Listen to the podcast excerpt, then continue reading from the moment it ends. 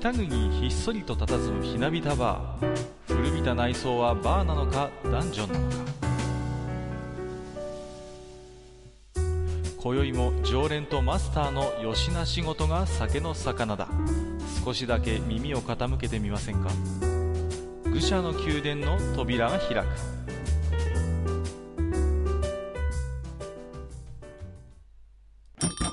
ややマスター今日も来ましたよ。ああ、いらっしゃいいらっしゃい。今日はね、うん。もう僕のおごりでね、無料開放するからね。あららら随分景気のいい話で、いやーもう今日はね、嬉しいことがあったもんだからい、ね。やーマスターは特にそうでしょう、ねねえ。今日ぐらいはね、ちょっと弾けちゃいたいなと。思うわけですよ。まあねまあ、うん。ご存知の方も多いとは思いますけどもね、まあ、マスターもはいはい。かなりモータースポーツがお好きな方でね、うん。うん。まあ本当に快挙と言っていいんじゃないですか今回の。いや、快挙、快挙以外の何者でもないようね。んねまああのね皆さんもご存知の通りあのインディ500でね、えーまあ悲願と言ってもいいと思うんですけどもね、うん。えー佐藤拓磨選手がね見事、えー優勝ということで、そう。まああの私もあんまり詳しくないんですけれどもうん。あの、うんプレスの写真なんかを見るとねはい。なんかあの牛乳かぶってるような そうなんですよ。あの、まあ、インディ500っていうのはね、うんあの、まあ、アメリカの、まあ、オープンホイールのレースのね、まあ、インディーカーシリーズなんて言われますけど、はいはいまあ、そのシリーズの中でも、インディアナポリスという、インディアナポリスというサーキットで行われる500マイルのレース。はいはいはいこれがオーバルコースといって、まあ、楕円のね、まん丸いコースを、えっ、と、200周かな。すごいですよねうん。で、500マイル走るっていうレースで、えっと、今年が101回目。あだからもう101年もやってるんですよ。すごいですねもう一世紀そう。めちゃくちゃ伝統のあるレースで、うんうんうんで、まあ、世界三大レースのうちの一つと言われる。うんですよねうんうんそうで、すねまあ、残りの二つっていうのは、うん F1 のモナコグランプリ。まあ、今回ね、あの、はい日程が被ってましたけど、ええええ F1 のモナコグランプリと、あともう一つは、あの、耐久レースのルマン24え時間。はいはいはいはい。こちらもね、あの、非常に有名なレースですけど、うんうんうん。で、この三つのレースを制覇するっていうのが、うん。まあ、レーシングドライバーにとってはね、うん。まあ、すごい夢なわけですよね。まあそのうちのね一、つでもやっぱタイトル取れればこれはものすごいことじゃないですか。うん、うん。まあですからまあ夢のまた夢と言いますかね。うん。本、当にもうね多くのドライバーが夢見るけれどもまあ本当に容易なことではないわけですよね。だから、例えばね、カッカーほら、テニス好きじゃない？うんうん好きですよ。ね。で、ほら、グランドスラムなんてあるじゃないですか。四大大会ね。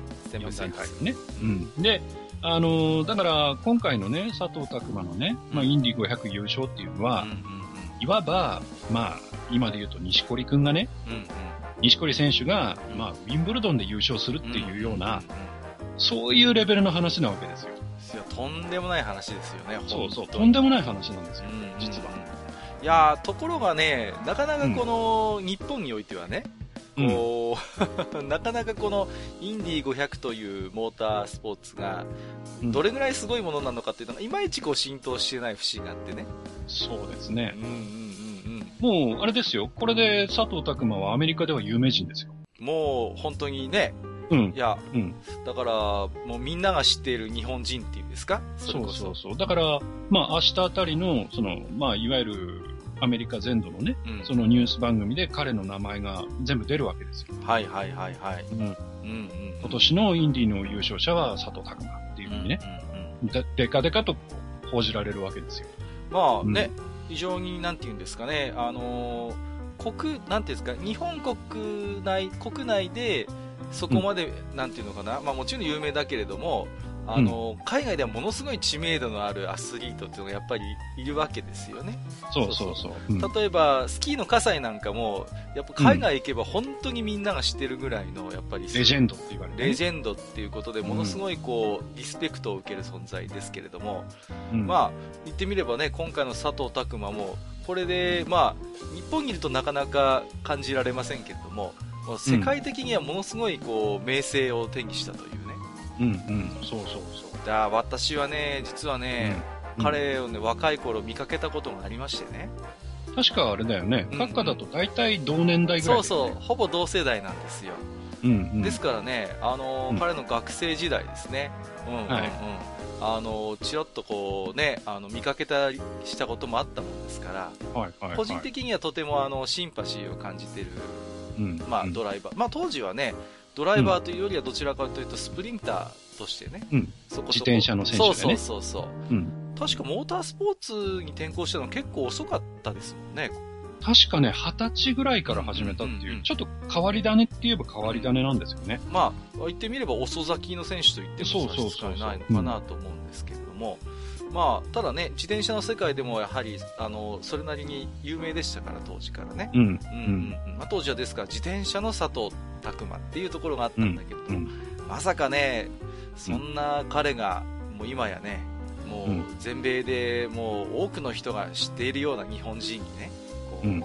上り詰めるということでね、考えもしませんでしたけれども、まあ私もマスター同様ね、開催を叫びたいなとは思ってますけれどもね。いや、ほんとそうですよ。もう彼はね、ある意味、こう、うん、まあ、モータースポーツ界のアイドルになってしまったようなもんですよね。もうね、まさに長寿になったわけですからね。まあ、なんかもういろいろ見るとね、早くもアメリカのメディアからいろんな取材とかね、番組出演なんていう話も来てるっていうことうん。でね。うん。うんうんうんうんまあ、あのー本当にね、この辺りの話はできればまた機会を捉えてね、そうですねマ。スターにも思いっきり喋ってもらいたいなとは思ってましたけれども。うんはいまあ、この話題についてはね、あの喋りたい人、他にもね、いると思うんで、うんうんうん、そうですね。俺にもまあね、言わせろと。ゲスト呼んじゃったりしてね、う んいいですね。やっちゃうのもいいかななんて思うんそうですね。ちょっといろいろと夢が膨らみますけれども。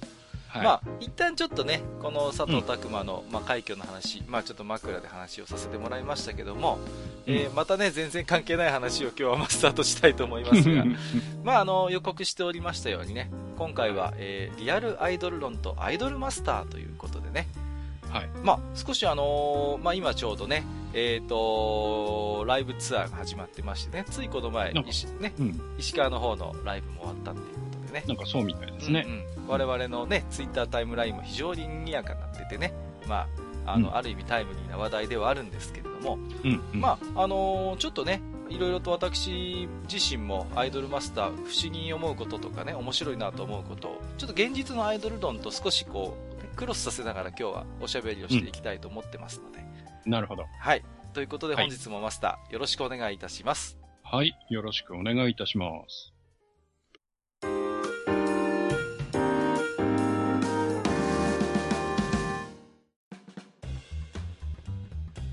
はい、えー、それではね、本日はリアルアイドル論とアイドルマスターというお話なんですけれども、はい。まああの、アイドルっていう言葉がね、えーうん内包してる意味っていうのは本当に今、後半でね、うん、とても広くて、まああのーそれですとなかなかあのー突っ込んだ話ができないんですけれども、はい。まあ今回はですね、えっ、と、アイドルマスターの中で、ちょっとあの、うん今回、サイド M の方は覗かせていただいてですね、あの、訳あってアイドルしている方々、ちょっと今回除外させていただいて、まあ、はいそういう、いわゆる女性のそうアイドルを、まあ、育てる、まあ、あの、ゲームを消費しているプレイヤーですね。まあ、多くは男性だと思うんですけども、そうですね。のね、えー比較という便宜上、まあ、女性アイドルというくくりで考えてみたいと思うんですね。はい。で、まあ、いくつかちょっと章立てにしてお話をしていきたいんですが、まずはですね、えー第1章ということで、リアルアイドルになくて、アイマスにあるものっていう話をしたいんですよ。はあはでつまりこれは、えーアイドルと私生活という部分のお話なんですよね。あうん、なるほど。うん、で、うんやっぱりリアルのアイドルにとって最大のタブーは何かっていうとそれはやっぱり私生活の姿であったりとか、あるいはやっぱ生活感っていうところがああると思うんですよ。うん、なるほど。うん。はいはい。例えばやっぱりあのアイドルというのはやっぱ本当にキラキラしてねステージできらびやかな姿を見せるやっぱり仕事なわけですから、うそんなアイドルがね例えば近所のスーパーにねあの、うん。すっぴんで出かけてって例えばこう、お惣菜の半値シールのやつを思い切りこう吟味してね。ねうん。あの少しでも安いものをなんていうね。やっぱそういう姿ってやっぱり見せちゃいけないわけですよ、うん、でも最近はうん、うん。うん案外逆にそういうとこもあるような気まあがしますけど。そうですね。それもちょっと後で触れたいと思うんですけども。あーすいません。いやいやい。いんです。でうん、一昔のアイドルはまさにそうだったじゃないですか。そうですね。例えば我々の世代ですとね、うん。あの聖子ちゃんとか明菜ちゃんはいはい。あの辺っていうのは本当にまさになんかこうね、生まれながらのアイドルみたいなそういう雰囲気をまとっていて、うん。まあ、あの、彼女たちのそういう本当私生活の部分っていうのは本当に謎に包まれていた、見せないようにしていたと思うんですよね。うん、で、まあ、あの、ステージの上のそういう輝かしいキラキラとした姿だけを、まあ、披露するんだけれども、うん、だだからこそ、まあ、ある意味その写真週刊誌とかのゴシップにもやっぱり価値があったと思うんですよね。こう、ああ、まあね。うん、見せないものを見てやろうっていうところで、うん、ううんうんうんん。まあ、一方で、今あの、うんマスターにも言ってもらいましたけども、じゃあ、はいキラキラしていない私っていうのも、実は、あの、露出するようになってきたのが90年代以降のアイドルなんですよね。う。うんん。例えば、あの、モーニング娘。なんていうのは、まあ、そういうきらびやかなアイドル活動の陰で、努力する姿なんかも意図的に見せるようになってたんですよね。うん、そうですね。うん例えばあれなんて本当にね、もうオーディションの頃からね、浅草ヤング用品店朝ヤンで、もう前ね、はい。番組やって、本当にまだまだこう、モサイ、妹姉ちゃんだったね、あの、うんうんうん子がうん。地方から出てきてオーディションを受けて、どんどんどんどん垢抜けでキラキラしていくなんていう模様を全部包み隠さず映すようにしてたじゃないですか。そうですね。うんうんうん。例えばあとは AKB48 なんかもそうですけど、うん。えっ、と、ノーメイクで、もう上下本当にジャージでね、レッスン受けてる模様なんかも、もううん。包み隠さず DVD になってたりするんですよね、実際。はいはい。で、私もちょっと見たことあるんですけど、例えばもう先輩のメンバーが後輩に葉っぱかけたりとか、あとは、はいはいはい。そうそうそうあるある。あるでしょ、あとは、うんてめえら意外にしろよみたいな感じでもう締めてたりをする様子もな、んか、あれだよね、現場監督とか言われてるそうそうそうそうそう。なんかね。そうそうそう。ね、なんか高見がめちゃくちゃ怖いとかね。なんかうん。、そうそうそう。そういう模様なんかもかなりリアルでなかなかに怖いものがあると。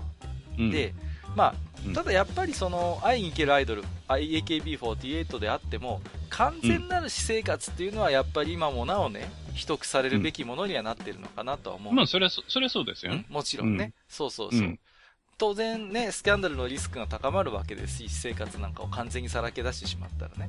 うん。で、うんまあ実際 AKB48 にしても、モーニング娘。にしても、スキャンダルがあって脱退に追い込まれた人もいたりするわけじゃないですか。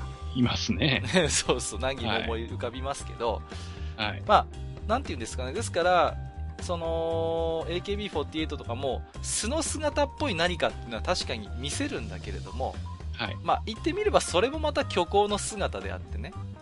そうですね。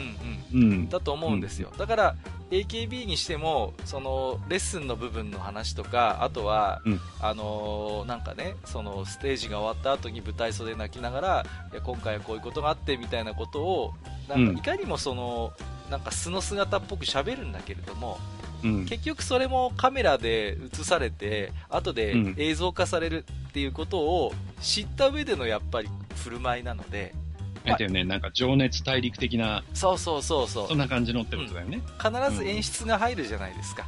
はい。彼女たちにしてもやっぱりその辺は自覚的であって、うんまあその辺もやっぱり虚構の姿なんですよね、ある意味ね。完全な素ではないっていうところで。そうですね。うんうん。かたや、アイドルマスターに登場するアイドルたちってどうなのかなっていう時に、まはあ、あのーこれはね、マスターも想像してもらうと分かると思うんですけど、アイドルとしての姿はもちろんですけども、あるいはその舞台に立つため、ステージに立つためのレッスン、あるいは本当に完全なる私生活というのを、もううん。等しく平行的にさらけ出しているというのが特徴だと思うんですよ。はいはいはい。この辺がやっぱりあのリアルなアイドルになくて、アイマスにあるものなんですよね。うん。でうん特にもうやっぱりモバマス以降の例えばあのソシャゲになってきたあたりのアイドルマスターっていうのはあの、私生活であったりとかあるいはうん。他のアイドルたちとのプライベートの姿みたいなものがこう、うんうんフィーチャーされるようになってきましたよね、んそうですね。で、うんやっぱそういう部分っていうのは結構アイドルゲームとしては初めてじゃないかなと思うんですようん実際にそのアイドル活動以外の完全な、まあ、詩人一般人としての振る舞いみたいなものもああやって見せるっていうのはね。はいうん。はい。うんうんで、やっぱりあのーていうのかな、まあゲームだからある意味当然なんだけれども、そこには、まあ、あのーさっきの AKB48 と違ってカメラっていう視点がまずないっていうことですよね。うん、ううんうんうん。その、まあ、実際にカードになってたりするからその場面っていうのは何らかの形でもちろん切り取ってはいるんだけれどもうん。それはあるまであくまでその透明な視点であ透明人間がある意味見ているようなものであってうん。彼女たち、もそこのね私生活のあの映してるカードの向こう側にカメラがいるっていうことを意識はしないじゃないですか、はい。うんだからまあ我々もある意味安心してあの、これは本当に完全なプライベートだよねっていう受け取りをするし、まあ、うん。ある種そこに対しての信頼感もあると思うんですよ。これが本当に彼女の真のね、素の姿だっていうところを信頼してるわけですよ。はい。うん。で、やっぱりこれは、リアルのアイドルと比べた時に、いろんな意味があると思ってまして、はいやっぱり一つはね、リスクなき私生活私生活感の演出ってのがあると思うんですよね。つまり、さっきも言ったように、リアルのアイドルが完全な私生活をさらけ出すことに対しては、やっぱり一定のリスクがあるわけですよね、そこに対して。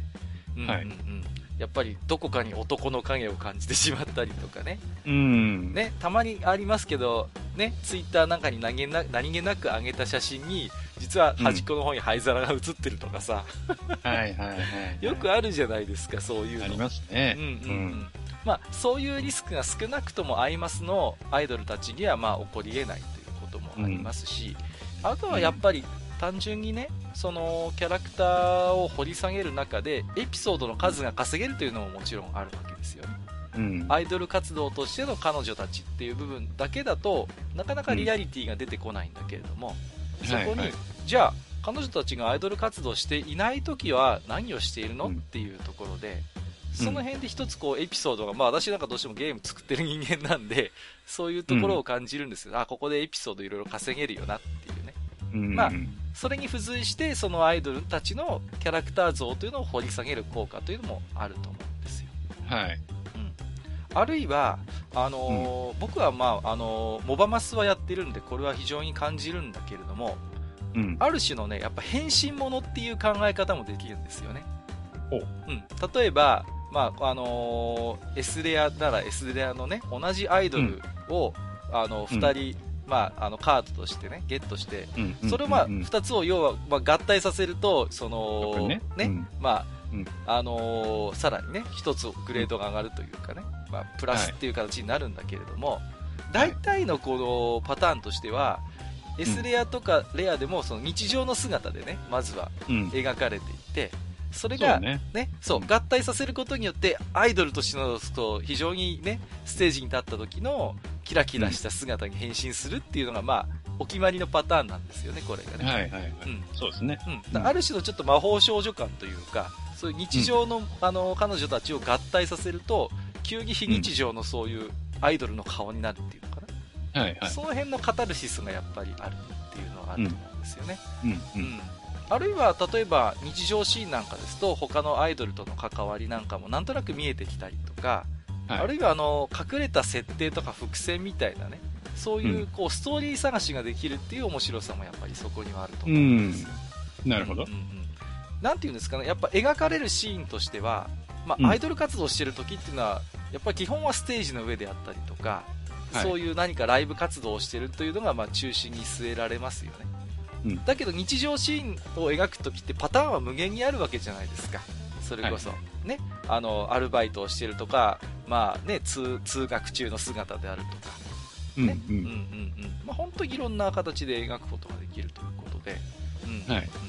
まあ、マスターなんかどうですか？この辺の、あのそういう日常ものっていうんですか、日常シーンの設定とか、その辺との関わりで何か思うところがあれば聞いておきたいんですけども。そうですね。まあ今ね、あのうんー、閣下が、まあ話されてるのを聞いてて思ったのは、うん。えっ、と、まあ当たり前のことなんだけれども、アイマス、まあアイドルマスターの世界っていうのはう、ん。えープレイヤーにとって、うん。えー理想的なアイドルの世界なんだよねい。やーまさにそうですね。理想化されてると思いますね。そう。それで、まあ、さっきも、その、えっ、と、いわゆる我々が見て育ったキラキラしたアイドルたちっていうのは、うん。我々は観客側だったので、うんうん。えーキラキラした部分しか見れない。で、たまにそのゴシップが出てきて、うんうん実は裏にこんな顔があるんだよとかっていうのを知らされる。はいはい。ただ、その知らされたことによって必ずしも喜びがあるわけではなくて、場合によっては失望があったりそうしたわけ。ですね。そうなんですよ。うんうんで、そういう観客側としては、例えば好きなアイドルがいたとして、うん。そのアイドルを知りたいという欲があるわけですよ。ああ、そうですね。うん。いろいろこ、この子はどんな子なんだろうっていうのをこう、もっと知りたい、もっと知りたいっていうね、欲があるんだけど、でも、観客側としてそれを知ることっていうのには限度があるわけですよ。そうですね。う。うんん。だけれども、アイドルマスターの世界っていうのは、自分がプロデューサーであるので、うん。いわば向こう側の人間なんですよね。そうですね。うん。だから、その、えー、そこにいるアイドルたちの全てがわかるうん。うん。わけですよ。うん。うん。で、しかもそこに理想化された世界なので、えー、その一人一人のアイドルの、まあ、性格とかそういうものはいろいろあるけれども、うん。基本的に失望することがないんですよね。そうですね。うん。うん。うんで、どちらかというと、いろいろ細かいところで、そのアイドルの子たちについての発見がいろいろあって、うん。えーそこで逆に、えーこれまで知らなかったその子たちの隠れた魅力みたいなのを知らされるみたいな。そうですね。うん。うん。だから本当にその理想化されたアイドルの世界なんですよ。はいはいはいはい。うん。確かにそうですね。で、しかも、えー、なんていうかな、その、それぞれに細かい設定とか、うん。うん、そういうのが盛り込まれていて、うん。うん。しかも、その、さっきも特訓っていう話があったけれども、うん。えーそういうのを通じて、その、まあ、担当してるというかね、うん。手手持ちって言っちゃうとちょっと、うん 今日が冷めるので担当って言うけれども、えー担当のアイドルたちの成長みたいなものも見ていくことができるわけです。そうですね。そう、それもパターンじゃないですか。割とそうそうそう特訓前は悩めるアイドル、悩める姿みたいなところで、私本当にこれでいいんでしょうかっていうところで、うんうん。それがうん。特訓をしたことによって、プロデューサーさん、私分かりましたっていうさ、その悩みが解決するっていうのも一つテンプレートになってますよね。うん。だか、ら、あのーまあ、僕の場合はね、どちらかというと、デレマスより、あー、デレマスね、えっ、と、モバマスよりもデレマス、デレステか。デレステですね。はい、デレステの方が、まあ、やってるので、デレステのレベルでの話をするとう、ん。まあ、例えばあるキャラクターがいて、うん。えーそのキャラクターの、まあ、まあ、カードが出てきますよね。はい。で、その、まあ、さっきも言ったように、その最初に出てくるカードのキャラクター、あキャうーんとキャラクターの絵という、カードに書かれてる絵というのは、いわゆる、その一般人として、うん。うん。えースカウトされたばっかりの、はいはいはいはい。そのアイドルの絵なんですよ。うんうんうん。で、それが、えー信頼度を上げて、新アイドルを上げて特訓をすることで、うん。えーそのステージ衣装の絵に変わるわけですよ。うんうん、そうですね。うん、で、その特訓をしてステージ衣装に変わるときに、若干その、えーそのアイドル自体の心理も変わってきていて、そうですね。そう。で、今までだったら、いや、私、本当にアイドルできるの？みたいなことを言ってたのが、うん。なんかアイドルの楽しさ分かってきたになったりとか、で、さらに、その、えーまあ、カードのね、えーレアリティがいくつかあって、例えばうんノーマルがあって、レアがあって、その、S レアがあってっうんていう風に上がっていくんですけど、そのレアリティが上がっていくごとに、さらにその子の成長みたいなのもそこに織り込まれて、そうなんですよね。書かれてるんですようんうん、確かに。でそれが特に、あの、顕著なのが、うん、うん。えっ、と、森久保ののっていう子がいるんですけどね。彼女は特にそうですね。うん、そう。で、あの、まあ、カッカも知ってると思うけど、はい。本当にあの、こう、引っ込み思案な子で、うんうん何を言われても無理無理ってうん。いう、うんうんうんもうアイドルなんか私にはできない無理みたいな、常にもうね、泣きそうな顔をしてるようなね。そうそう、泣きそうな顔してる子なんですよ。で、実はデレステの場合は、うん。で、ゲームをやるときに 3D モデルのそのうんうんノノが出てくるわけですよ。はいはいはい。で、ノノの面白いところっていうのは、うん。えっ、と、カメラに目線を合わせないんですよね。よくできてるよね。うん。うん。で、こう、カメラがこう、表情を追いかけていったときに、絶対その目線を外すんですよ。はいはいはい。ところが、うんそ、の SSR っていううんうん。一番レアリティの高いうん。そのカードの時のキャラクターを使った場合、うん。そのノノが目線を合わせてくるんですよ。あー、なるほど。うんうんうん。だから、そこには、うん。やっぱりそのレアリティの上昇とともに、うん。彼女のまあステータスというか、その、えー心の成長みたいなものうんもうん、実はそこで盛り込んできてて、うんうんうん。うん。で、あの、えー目を合わせなかったノノが、ついにそのカメラ目線をくれるようになったぞっていう ところで、またそのファンというかね、うんああそうユーザーは喜んじゃうっていうね。いやだと思いますよねうん。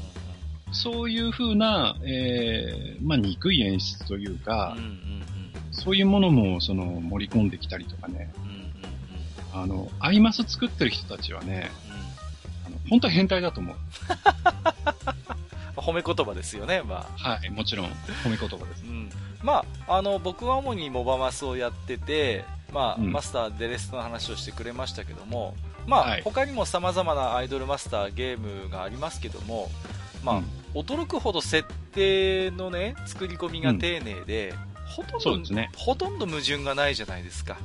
破綻はない、破綻はないですよよね、うん。まあ、世界線の違いは若干あるものはありますけども、うんうん。例えばね。個々のアイドルの性格付けがゲームによってちょっと違うよねっていうことがほとんどないじゃないですか。ないですね。ほとんどもうね、ああもうスムーズにそのキャラクターだったらこういう振る舞いをするだろうなっていうところをやっているから、うん。その辺の非常に丁寧な部分というのもね、まあ、はいあのーすごいなと思う部分なんですけれども。そうですね。うんうんあと、やっぱりその、例えば、まあ、いわゆるカードに書かれてる絵柄にしても、うんうんあの、例えば他の子が映り込んでいたりとか、うんうんうんうん他の子の持ち物が映り込んでたりとか。あ、そうそう、その辺なんですよ。うん。そう。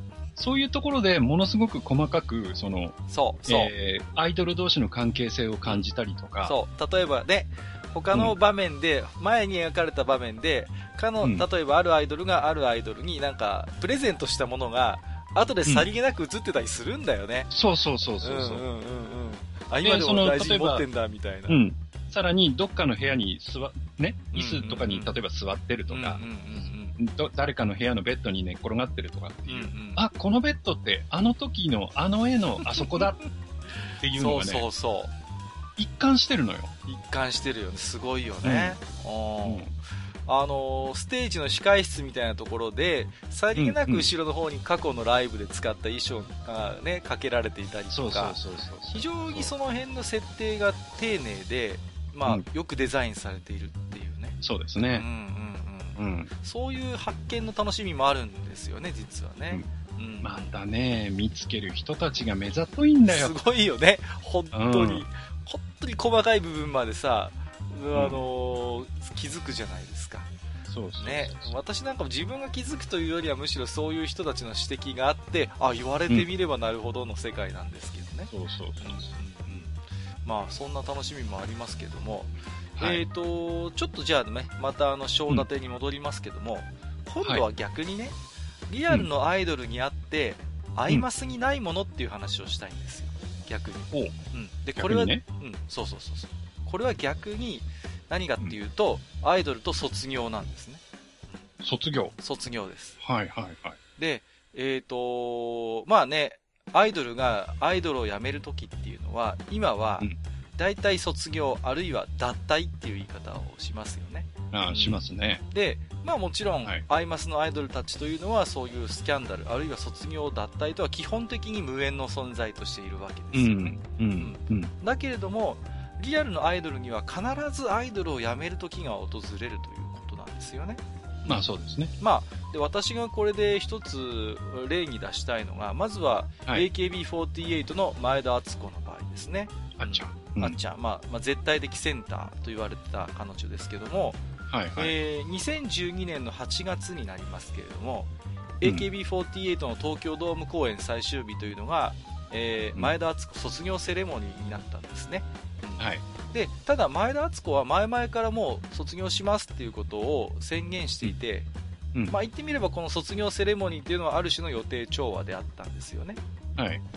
これは僕の中のその印象なんだけれども、うんやめないであっちゃやめないでっていう声は案外少なかったように思うんですよこの時の雰囲気としてああ、なるほどね。どちらかといえば今までありがとうとか、お疲れ様、うんおめでとうっていうそういうなんか雰囲気だったなと僕は記憶してるんですよはい。まさに今卒業なんですが、うん一方でね、あの僕がこれの比較対象として挙げたいのは、ももクロですね、うん桃色クローバーの早見あかりの場合ですね。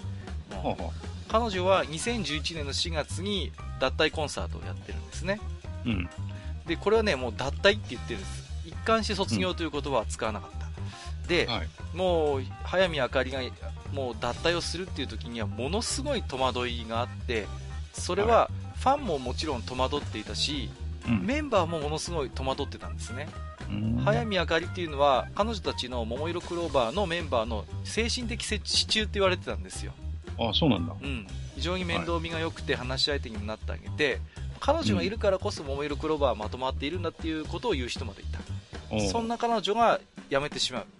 で、うん。もう本当に辞めないでっていう声がものすごいこう、うわーっとこう出てきて、ステージからも、客席からも、ありのまま感がすごい出てるんで、これ DVD があるんで、うん。見ていただくとものすごいわかるんですけど、うん。あのーまあ、実際の歌う以外にもそういう脱退のまあいわばセレモニーみたいな部分もあったんだけどもそこはあえてリハをしなかったそうなんですね、なるほどね。だからもううんもろにそのメンバーのもう戸惑いとか動揺がもうもろ出ちゃってるんですようん。見ていて非常にいたたまれないところもあってうん。まあ当時僕ちょっとももクロ好きでねよく見てたんでいやー本当にそうそうそうそう、これは衝撃だったんですけど、うん。でじゃあアイドルグループがそのメンバーから外れる時にね離れる時に卒業と脱退があるのはなぜかっていう話なんですよ、うん。うん、でちなみに卒業っていうのを初めてアイドルの世界に持ち込んだのは秋元康とおにゃんこクラブって言われてるんですよね、はあ、はあはまあ一方で、まあ、卒業テーマにしたアイドルソングっていうのは数多くそれまでもあったんですけども、あ、うん、うん、うん。それはでもあくまで女の子の心情を表現する道具として卒業を持ち出したに過ぎないのでうん。実際に卒業をテーマにした曲で引退していったアイドルっていうのはあんまりいなかったんですよねうん。ところがおにゃんこクラブはそういう卒業とは一線を画す卒業を持ち込んできた。メンバーはい。が外れる時、離れる時に卒業という言い方をした。これなぜかっていうと、おにゃんこクラブっていうのが設定があってね、はい。彼女たちは学校の課外活動としてアイドル活動をしてるっていう設定だったんですよ。ああ、そうなんだ。うんうんうん、そういう設定がありまして、まあはい。だから、まあ、おにゃんこクラブもあれだけの集団でしたからスキャンダルで辞めていくメンバーもいましたし、まあ いましたね。ね、円満大社、まあ、円満大社って変な話ですけど、まあ、うん。うんそういうメンバー様々いましたけども全てをオブラートに包んで卒業っていう言い方をしてたんですよね。うん。あんまりだからね彼女はスキャンダルで辞めましたとか彼女は円満に辞めましたとかっていう区別をつけずに全部をオブラートに包んで、とにかく卒業するっていうことにしたんですね、まあ便利な言い方をしてた、まあ非常にこの時点から多人数アイドルグループの管理の難しさっていうのは僕はなんとなく思ってたんですけども、まあうん、最終的におにゃんこが解散した時も全員卒業っていう言い方をしてるんですよ、はあはうんうんうん、ところがこの卒業っていう概念から脱退っていう言葉がアイドルの世界で生まれてきます、はい。でアイドルグループを抜ける理由によって卒業と脱退が使い分けられ始めたのは、うん。モーニング娘。からなんですよね私の記憶でああ、モームスから。そうなんですモームスからなんですこの時点でもモームスは新しかったで、うん。初めの頃こそ脱退とか卒業っていう言い方がものすごい混然と使用されてたんですねモームスの間でもただ、はその後ははっきり使い分けがされるようになりましてい、はい。例えば矢口真理とか藤本美貴みたいな、いわば男性絡みのスキャンダルで抜けていったメンバーは脱退って言われるようになってるんですよ、ああ、なるほど。うん、一方で、うん。外部的要因がない、まあ、少なくともそういう風に見える円満な離脱については卒業って呼んで区別をしてたんですね、なるほどね。うん。うん。でまあ要は卒業っていう概念の回下の部分に脱退を位置づけることによって、まあうん。相対的に卒業っていうものが美化されることになったと僕は思ってるんですよね、なるほど。うん。まあ、脱退の方が若干ネガティブな。そうそうそうネガティブなイメージ。ですね。そうです、はい、はい。まあ、卒業っていう言葉は、まあ、ある種その始まりと終わりが要は規定されているわけですから単語の意味として、まあ、ある種の勤め上げた感が出てくるんですよねそこに。うん。まあだか、ら、前田敦子あっちゃんの、あの、お疲れ様っていうのはまさに卒業、ね、AKB48 を無事務め上げましたっていう感覚がやっぱりどっかに入ってきてたと思うんですね。うんはい。じゃあ、その話に戻ると、じゃあ、桃色クローバーの早見あたり、あかりはなぜ脱退だったのかという部分なんですけども、これは早見あかり自身が脱退という表現にものすごいこだわってたんですね。おううん、彼女自身卒業って言葉を使ったことはまずないはずです。うん脱退しますって自分で言ってたし、多分周りはいろんな意見があったと思うんですよ。円満に少しここまで頑張ってやってきたんだから、卒業でいいんじゃないかって声もあったと思うんですよ。うんだけども、彼女自身が、いや、私は脱退ですという言い方をした。ネガティブな脱退という表現にこだわった。うんこれはなぜかというと、ももクロが至上命題として掲げていた目標が、紅白歌合戦の出場だったんですね。おこれが、早見あかりが脱退した2011年時点では未達だったんです。達成できていなかった。うん。だから、その結局、なんていうの、目標に到達する前にやっぱりやめてしまうっていう、その子の思いがあったんでしょうね、早見あかり。うん。だからこそ、卒業じゃないんだ。私は脱退なんだっていうね、うん言い方を多分彼女自身がしたんだと思うんですね。で、まあよく、ちなみにももクロは、よく2012年に実現して、まあそこで感動の演出があったんですね。うん紅白に出たってことですね。出ました。2012年に出場しまして、その時に、メンバーの名前を並べるフレーズがあるんですけども、We are the 桃色クローバー、レニ、かなこ、あかり、しおり、あやか、ももかって歌ったんですね。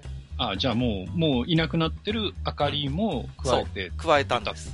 そうなんですあ。それが一つポイントだし、あとはこの時に、We are the 桃色クローバー Z って言ってないんですよ。桃色クローバーって言ってるんです。これは、なるほど。実は桃、今桃色クローバー Z って名前になってますけど、ですね。早見あかりが脱退した直後に Z って付けるようになったんですよ。うん。だここの時点でだからあかりっていう名前を加えているということと桃色クローバー Z ではなくてあえて前の名前である桃色クローバーっていう表現をしたっていう、うん。この辺りがものすごいこう桃黒をなんとなく追っかけていた私みたいな人間はおおと思ったわけですようん。なるほどうん。まあうん。そのようなことで脱退に対するネガティブなイメージをある種桃黒はそういう形で乗り越えたっていうことが言えるかもしれない、でうん。一方で AKB48 についてはそのある種卒業というものをねしたたかな感動装置として利用しているところがある、ううんん。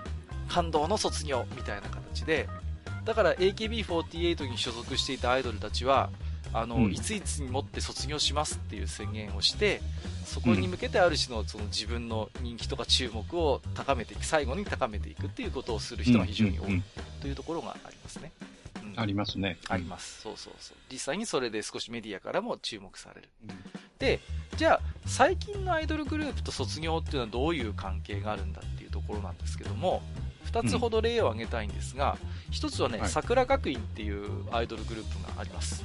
はい。この桜学院は、えっ、と、中学3年生で自動的に卒業するっていうルールがあります。へーもう中3で自分が卒業するときにこのアイドルとしても卒業するっていうルールがあるので、なるほどねだ。から自分の判断ではなくても、あらかじめ期間が決まっているアイドル活動っていうくくりでやってるアイドルグループなんですね。ゴールゴールが決まってるってゴール。があらかじめ決まってるっていうルールがあります。で、まあ、これなんかちょっとあの凝った演出っていうか、実際にその卒業コンサートみたいなのやるんですけども、まはあ、そこに集まるファンがね、ちょっとスーツ着たりなんかして、その、実際の卒業式のお父さんお母さんみたいな格好してくるっていう、そういうファンもいたりするところです。うん。い。えあるいはもう一つ挙げると、私立恵比寿中学っていうアイドルグループがあります。ー、ああ、はいはい。うんうん。まあ、エビ中って言ったりしますけども、うんうん。ここはですね、まあ、逆に高校生になっても、メンバーがね、メンバーが高校生になっても、卒業っていう言葉を、ね、意図的に排除してるんですね。回避してるんですあよ。で、彼女たちも永遠の中学生ですっていうことを言ってるわけ。あ、あだから私立恵比寿、恵比寿中学っていうアイドル名なんだけど、アイドルグループ名なんだけど、実際には高校生とかもいたりするんです。そうすると、あ、はいはい。自己紹介するときに、私何々、中学4年生ですって自己紹介するんですよ。ああ、なるほどね。もう、だうん意図的にもう卒業っていうのをこう、あの、回避しているということで、この辺まあちょっと桜学院と私立恵比寿中学っていうのはちょっとこう、好対象なのかなって思います。なるほど。うんうんはい一方で、まあ、うん非常にマスターもな感じてると思うんですけど、今、アイドルグループってものすごい乱立してるんですよね。う、ん、そうですね。でうんそういう中でさまざ、まなアイドルがいるわけなんですけれども、うん。まあ、結構現実路線を選択するアイドルっていうのが増えているように思いましてね。実際に、そアイドルを卒業した後に芸能界に連々としないアイドルがなんか増えてる気がするんですよね。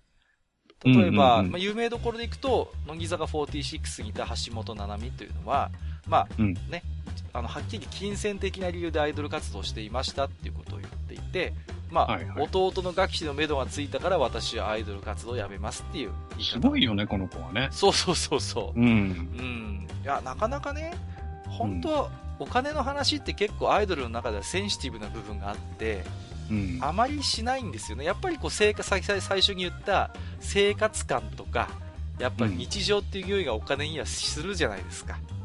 だから、あんまりお金の話ってアイドルはしないんだけれども、それまでは。はい。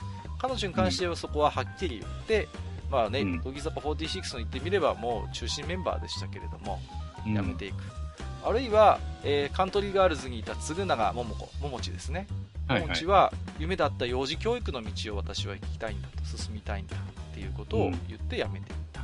あるいはモーニング娘。にいた鈴木香音っていうアイドルも福祉関係の道に進みたいことでやめて。あとはまあちょっと変わり種でいくと仮面女子っていうアイドルグループがありますけど、そこの研究生でスライムガールズに所属した川原由衣というのはアイドル活動中に妊娠してしまって、おっと。ねえねえであのブログで、えーもうあのね産まなきゃいけない状況になったんで、あのやめますみたいなね、そういう人もいたりします。うんうんうんおーって感じだね。まあ、お、おって感じですよね。そういう人もやっぱいますよね。まあ、うん。どんなアイドルも様々な憶測があるんですけども、ね、本当にそんそれがやめた理由なのみたいなツッコミは常にあるんだけれどもね、アイドルうん。でそういうのはつきものなんですが、まあ、割と卒業後ね、そういう芸能界にしがみつかないアイドルというのも増えているなんてこともちょっと最後に触れておきましたけれども、はい。えーと、さて、じゃあ、片やアイドルマスターですけれども、ごうん。存知のように、彼女たちにははっきりとした卒業というのは用意されていないんですよね。うん。ちょっと気になるのは、秋月律子、りっちゃんはどうなんだっていうのはあるんだけれども、うん。まあ、彼女はゲームによっては、アイドルの一線から引いてね、プロデューサーになってるっていう立場のうん。ゲームもありますけども、うん。一方でまた別のゲームだと、まだまだ普通にアイドル活動もやってたりなんかして、うんちょっとこうね、中途半端というか、なかなかその辺のブレがある存在ではあるんだけれどもね。うん。ううんうんん。まあ、まあ、いずれにしてもあんまりはっきりとした卒業引退というのがアイドルマスターの世界にはないですよね。うん。ないですね。基本的にネバーエンディングストーリーなんですよ。あの、うんアイマスの世界って。一つ象徴的なのが、えっ、と、アニメ版のアイドルマスターですよ。うんね。の、で、最終回で、まあ、あの、ライブステージが成功してね、なんかもう、プロデューサーがなんか、あ、もう離れるのかなって一瞬空気を匂わすんだけども、あっさりあの、プロデューサー帰ってくるっていうね。うん なんか、まだまだ終わらないぞっていう最後空気を醸し出しつつ、アニメの方は終わったんですけれども、はい。まあ、一つ対象になるのがね、やっぱラブライブの世界があって、うん。ラブライブもまあもちろん、あの、スクールアイドルっていうアイドルを描いた物語ですけれども、はい。彼女たちって、あの、部活でやってるんですよね、アイドル活動を。そうでしたね。うん。うん。だから、はっきり卒業があるんですよ。彼女たちは部活だから。うんうんうんそこがアイマスとの最大の違いで、うん。はい。そういう意味で言うと、ラブライブっていうのは、ある意味、中3卒業したらアイドルも辞めるっていう掟がある桜学院っぽいところもあるかなとは思うんですよああ、なるほどね。うんうんで、まあ、アイドルマスターの世界に、じゃあ、卒業がないことによるメリットとデメリットってなんだろうっていうことなんですけども、うん。まあ、メリットとしては、一つはね、やっぱりあの有限の時間を生きているわけではないので、彼女たちは、うんある種、その時のリアルの時間の経過というのにあまり縛られずに、うん。あのキャラクターの魅力を掘り下げたりエピソードを積み重ねることができるっていう、まあ、ある種の普遍性があるのかなと思うんですよねうんうん。アイドルって常に永遠の存在としてリアルのアイドルも瞬間瞬間生きてるんだけれども、まあ、いかんともしがたいですよね、リアルの時間の流れっていうのはリアルのアイドルの場合、うんうんうん。だけども、そうですうん、文字通りそのアイマスにいるアイドルたちっていうのは普遍的な世界で生きているから、まあ、はい。一つはもう一つはあとは時が時が限られない安心っていうんですか？リアルのアイドルを追っかけたりファンになる人って心のどっかで常に思ってるわけですよ。いつまでや彼女やってくれるかなっていうね、うん。うん、そういうある種の焦燥感ってやっぱあるんですよね、うん。うん。まあ、だけどそういうあの次元があるわけではないので、例えば長く活動し、もうなんだかんだ言って、もうモバマスの世界のアイドルたちももう、なんですか、5年、6年になりますか、もう、だから、非常にそのファンがどんどん積み重なっていくっていうんですかね。うん。最近になって、アイドルマスター始めました。えー、〇〇ちゃん推しですっていう人を、ある種そのうんずっと長年、あ推してきたこう、ファンの人たちもね、温かい目で見守れるみたいな、そういうのが生まれつつあるっていうところがあはい。ります。はい。うんで、一方でデメリットは何かあるかなと思った時に、一つはやっぱり、限られた時間を共有するっていう緊張感、焦燥感はやっぱりどうしてもないんですよね。まあ、それはないですね。ないですよね。だから、うんアイドルってある種それが、まあ、なんていうのかな、弱みでもあり強みであって、自分がアイドルとして若くて、キラキラしていられる時間って有限だよねっていうのを、アイドルたちも自覚してるし、ある種ファンも自覚してるところはあるんですよね。うんうんだから、この限られた時間を一緒に過ごしたいっていうのが一つこうライブに足を運ぶ、まあ、うん大きな動機づけになったりするんだけども、そういう意味での緊張感はないんですよね。うん。あるいはさっきの AKB48 の話じゃないですけども、感動装置としての卒業が使えないっていうね。うん。うん、要は、例えばもうね、あと半年後に私はもう引退しますっていう風にアイドルが宣言して、そこでバーッと最後盛り上がっていくみたいな演出はやっぱりできない。うん。あとはちょっとまあ身も蓋もない言い方をすると、まあ、あのアイマスのアイドルたちは年は取らないんだけれども、まはあ、中の人、つまり声優は確実に年を取っていきますよねっていうことで、ん。うん。うんはい。まあ、ね、これは別にそれがね、あのすいません、良くないんだとかいいんだっていう話は議論は別として、それこそうん初期のナムコプロにいたメンバーを演じた人たちってもう多分アラフォーぐらいになってるのかなっていう気はする。いや、もうそうですね。ね、はいそうですよね。うんうんうんうん。まあ、あのそれが別に僕は、あのはっきりとデメリットとは言いませんけれども、はい。ある種のそのやっぱりギャップはどんどん出てきてしまう。うん、で、これをある意味解決してるのは、やっぱりあのアニメのラブライブにおけるミューズだと思うんですよね。うんそうですね。ミューズは、まあ、あのかん、なんて、アイマス以上にリアルのアイドル声優活動に密接にリンクさせてしまうじゃないですか。ミューズというグループにすることによって。デビューから解散までっていうことでね。うん、うん。だもうだから、その、アニメが終わって解散すれば彼女たち自身も、声優、アイドル声優としての彼女たち自身ももう解散をするっていうことでね。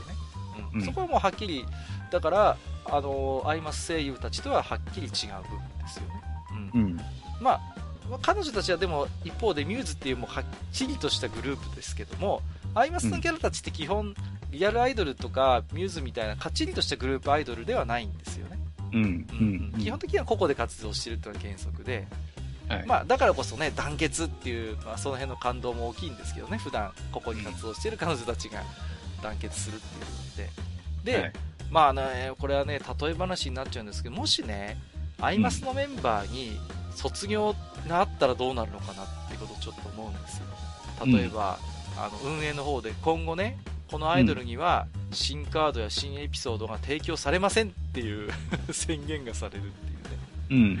まあ要は最後のエピソードがそういう卒業のエピソードになっていて、今後彼女出てきませんみたいな宣言があったら、最後のその卒業のイラストが描かれたものが出てくる、レアガチャが出てきた時に、うん。それが祭りになるのか、炎上するのかっていうね。うん。この辺はどう思います？こう、マスター。こういう、もし、ま仮の話ですけどね。うーん、僕はね、意外にね、アイマスのファンっていうのはそれを受け入れるような気がしますほね。うほう、あ、なるほど。うん。うんうんそれまで自分が推していたうんアイドルキャラがそういう形で、まあ、アイマスの世界から退場していくっていうことに対してもうん受け入れるのではないかということですか？うん。うん僕はそういうふうに思いますねな。るほどね。うんはい。そうか。まあ、あのまあ、現状としてはね、そういう卒業引退っていうのが、まあ、ないということでね。これは、あのはいまあ、言ってみれば、えーリアルアイドルにあって、アイマスにないものということでお話をしましたけども、じゃあ、えっと、第3章としてね、じゃあ、はい。えーアイマス、まあ、話をしますけども、えーうん。キーワードとしてね、えーっと、まあ、二軸とファンが構築するキャラクターというこのあたりの話をしたいんですよね。二軸。まあ、2つの軸なんですよ。で、うん。アイドルマスターっていうゲームの一つ僕はキーワードになるのかなと思うんですよねその二軸というのが。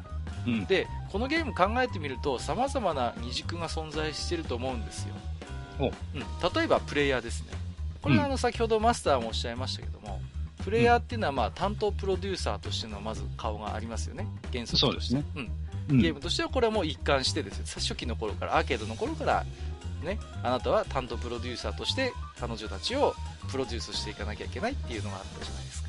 うん。一方で、やっぱり例えば、あのーライブとかに顔を出す、ね、あのーファンとかは、ある種そのプロデューサーっていう顔の他に、推しアイドルキャラのファンとしての顔も持ってると思うんですよね、やっぱり。はいはい。うんうんうん。そういう二つの側面があると思うんですよ。うん。あるいは例えばゲームっていう部分で考えると、まあ、はいあのマスターがやっているデレステなんてのはまさに音ゲーの体裁をとってますけどもそうですね。うんうん。で純然たるじゃあ音ゲーかと言われると、まあ、一方でねちょっとこれ最近死語になりつつありますけど、ギャルゲーとしての要素も当然あるわけじゃないですか可愛い女の子まあ、薄いですけどね。薄いですけどね、彼女うん。の可愛いかのあの美少女キャラがいっぱい出てくるという意味においては、うん。そういうところもないわけではないだろうはい。と、うん。あるいは興味を注ぐ対象ですよね。うん。えーこれはね前回の、あの次回予告の時に少し話をしましたけども完全にそのキャラクターのみにそのなんていうのかな、あの燃えるっていうような人もいれば一方で演じている声優まで含めてやっぱり、あの燃えている人がいるっていうところもあります、うんうんあるいはその興味を注ぐ範囲っていうのもありますよね完全にそのゲームとしてなんか自分の興味が完結している人もいる一方でやっぱり2.5次元活動っていうか、そういう実際に中で演じてるアイドルたちのライブに足しげく通う人もいるわけですよねうん。うんうんあとはねやっぱりこう興味の本質というかそういう、ねアイドルマスターに出てくるアイドルたちをどういう目で見るかっていう話なんですけども、うん。はい。まあ、一つはやっぱり恋愛要素、まあ、若いプレイヤーはあると思うんだよね、恋愛、好意はうん。好意を寄せる、あるいは憧れみたいな気持ちね、うんうんでも僕はあると思うんだけど、一方で、うん。うん。我々みたいなおっさんゲーマーですと、これたびたび話をしますけども、ある種自分の娘の成長を見守るような感じもあったりするわけじゃないですか。うんうん。うんうん。その辺のなんかこうね、興味を注ぐそのアプローチにもやっぱりあの差があると思うし、まあうん。はい。あとはまあちょっとね、まあ、もともとの話としてそのデレッセのシステムなんかは考えると、うんアイドルになりきって遊んでるような気持ちの人もいるかもしれないもしかしたら、うんうんねうん。実際にはそういう操作をしてるわけだから、はいあるいはあくまで外から操作をしているプロデューサーという立場で外から操作をしてるんだっていう感じ覚を持ってる人もいると思うんですよ、うんう。うんんでこういうさまざまなアプローチをやっぱ許容する懐の広さっていうのも一つアイマスの人気を支えているのかなと思うんですよね、ううんん。こういうさまざまな遊び方を排除しないっていうんですかね、うんはい。うんうん、そういうところがあると思うんですよね。うん。で、あとはやっぱりそのアイドルファンっていうところに少しあの話を持っていきますと、はい。あのリアルのアイドルの世界でも、そのリアルのアイドルの属性をね、アイドルのファンが規定していく例が数多くあるように思うんですよ。ほううんどういうことかっていうと、例えば聖子ちゃん、アキナちゃんにしても、うん人気を支えたファンの層がいるわけじゃないですか。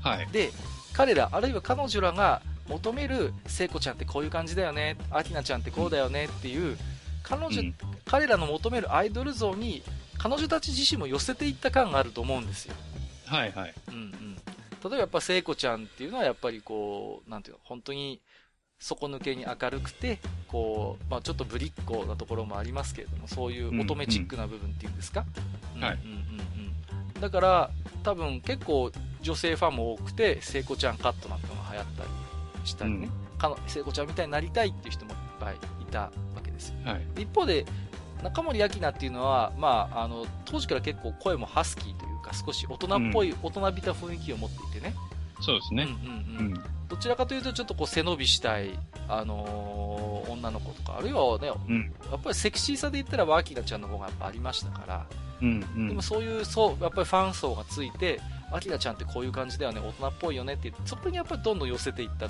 ところがあると思うんですよ、うんが提供される楽曲なんかもだんだんそういう風にはっきり分かれていった感じがそうですね。ううんん。でこれは実はアイドルの世界ではもう本当に初期の頃からある現象で、あのー元祖アイドルって言われる、まあ、南沙織っていう出た。ちょっと古いんですけれども、うん。篠山騎士の奥さんですね。そうそうそう今やね、はい。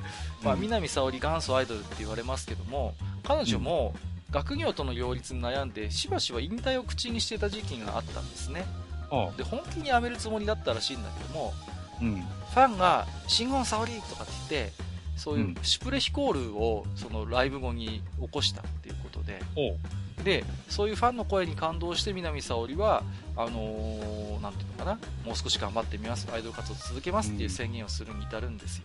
で、このファンのシュプレヒコールっていうのは実はその、南沙織のファンクラブで事前に、あのね、南沙織を本意させるためにみんなこういうことをやろうぜっていうことを事前に示し合わせてたそうなんですけれども、はい、まあ、アイドルってのはそういう意味ではその元祖の頃からファンがその活動を左右してきたという要素はあると思うんですよね。うん、で言ってみればアイドルっていうのはこうファンが育てるものっていう意識がある、うん、うん、でファンの間でも多分そういう自覚があると思うんですね。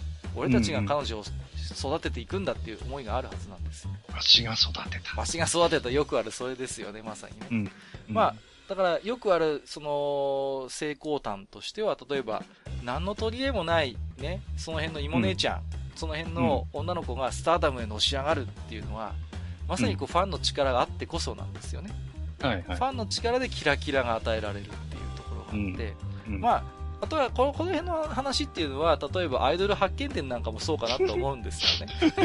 鼻水出るわ。まあ、彼女にしてみるも、やっぱり歌以外何の取り柄もない少女なわけじゃないですか。うんうんうん、だけども、やっぱりプレイヤーが操って、まあ本当に努力を重ねてね、ファンを増やしていって、うん、まあまさにスターになっていくっていう、まあ随分、まあ、ポップな味付けにはなってますけど、ゲームですから。ただ、うん、あのアイドル発見伝で描いたストーリーっていうのは、ある種そのリアルのアイドルのそういう真の部分っていうか、うん、そういうものだとも言える気がするんですよね。うん、はい。だから、だからこそアイドル発見伝ってちょっと高等無形なストーリーに思えるんだけれども、やっぱアイドルとしての本質はしっかり抑えてる。そういうゲームだったと思うんですよ。はい、で、じゃあアイドルマスターの話に戻りますけども、うん、アイドルマスターも面白くてファンの妄想の性格付けとか二次創作の方向性が公式に還元される傾向があると思ってるんですよね、はいはい、うまいこと取り入れてるんじゃないか例えば僕が思い出すのはね、まあ、マスターも推しの三浦あずさっていうキャラがいますけどね、はいはい、彼女って、まあ、途中からこうお酒好き設定が結構乗っかってきて、はい、割とね、あのー年齢層が高めのアイドル仲間とこうお酒飲んだりするってエピソードが増えてくるんだけれども、うん、あのー、最初の頃ってあんまりそういう属性なかったよなって記憶してるんですよ。本当に最初の頃って、はい、うんうん、アニマスぐらいから出てきた設定じゃないかなって思ってて、うん、これはもしかしたらね中の人の高橋千秋さんの影響じゃないかなという声もあるんですよ、あキングのね。千秋キングは、はい、あの確かテキーラとか結構強いお酒が好きなんだよね彼女うんあの人はめちゃくちゃな人ですからね。そうそうそうそう、う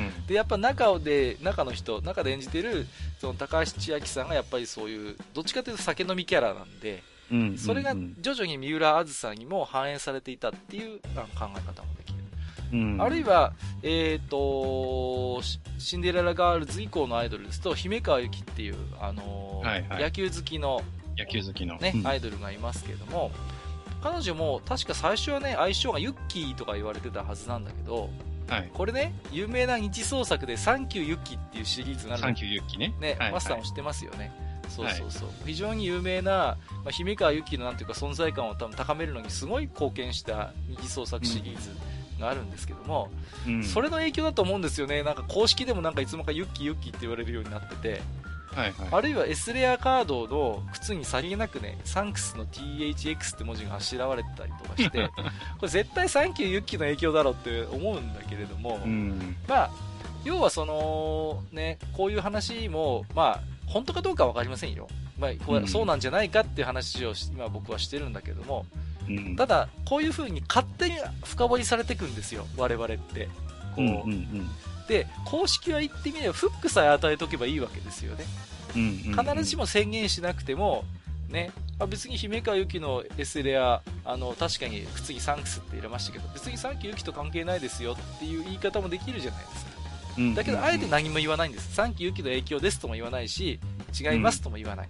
ね、多分あえてそうしてると思うんです。そうすれば勝手に、ファンは、うん、あこれサンキューユキから来てるだろうって盛り上がるだろうっていう、うん、そういうなんかアイマスのキャラクターってこう勝手に深掘りしてもらえるっていうそういう要素があるんですよね、うん、ただ一方で二次創作の世界って公式じゃ絶対ありえないものっていうのを描こうとするっていう傾向もあるじゃないですか、うんうん。うんうんうん、だから必ずしも二次創作で与えられている属性を全てこう取り入れるってことはしていなくて公式がうまいことね、うん、キャラ崩壊させないようにちゃんと舵取りをしてるっていうのを感じるんですよね。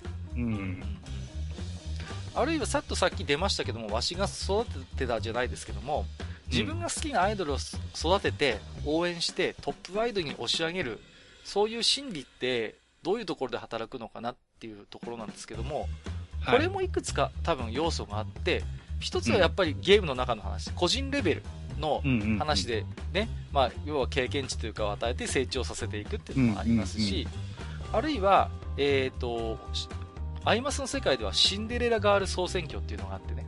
まあ、ありますね。ね、人気投票があるじゃないですか。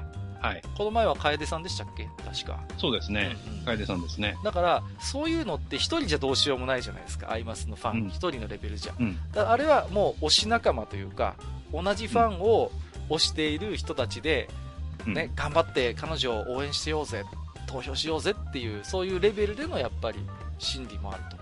うん、あるいは、その、推しているキャラの声優をなんとか押し上げていきたいっていうニーズもあると思うんですよ、うんうんうん。うん、CD 買ったりライブ行ったり僕この声優すごい好きなんだよね、はい、もっともっと活躍してもらいたいからみんなライブ行こうぜ、盛り上げようぜ彼女応援しようぜっていうそういう心理も働くと思うんですよ、うん、だから様々なレベルで自分の好きなアイドルを育てる応援するっていうそういうのがうまいことできてると思うんですねそれぞれのレベルで、うん、うん。うんでやっぱりそうそうなってくると、やっぱ一つはあのー、ゲーム内キャラでさっきも出ましたけども完結させる人とリアルに拡張させていく人がいるわけですよね。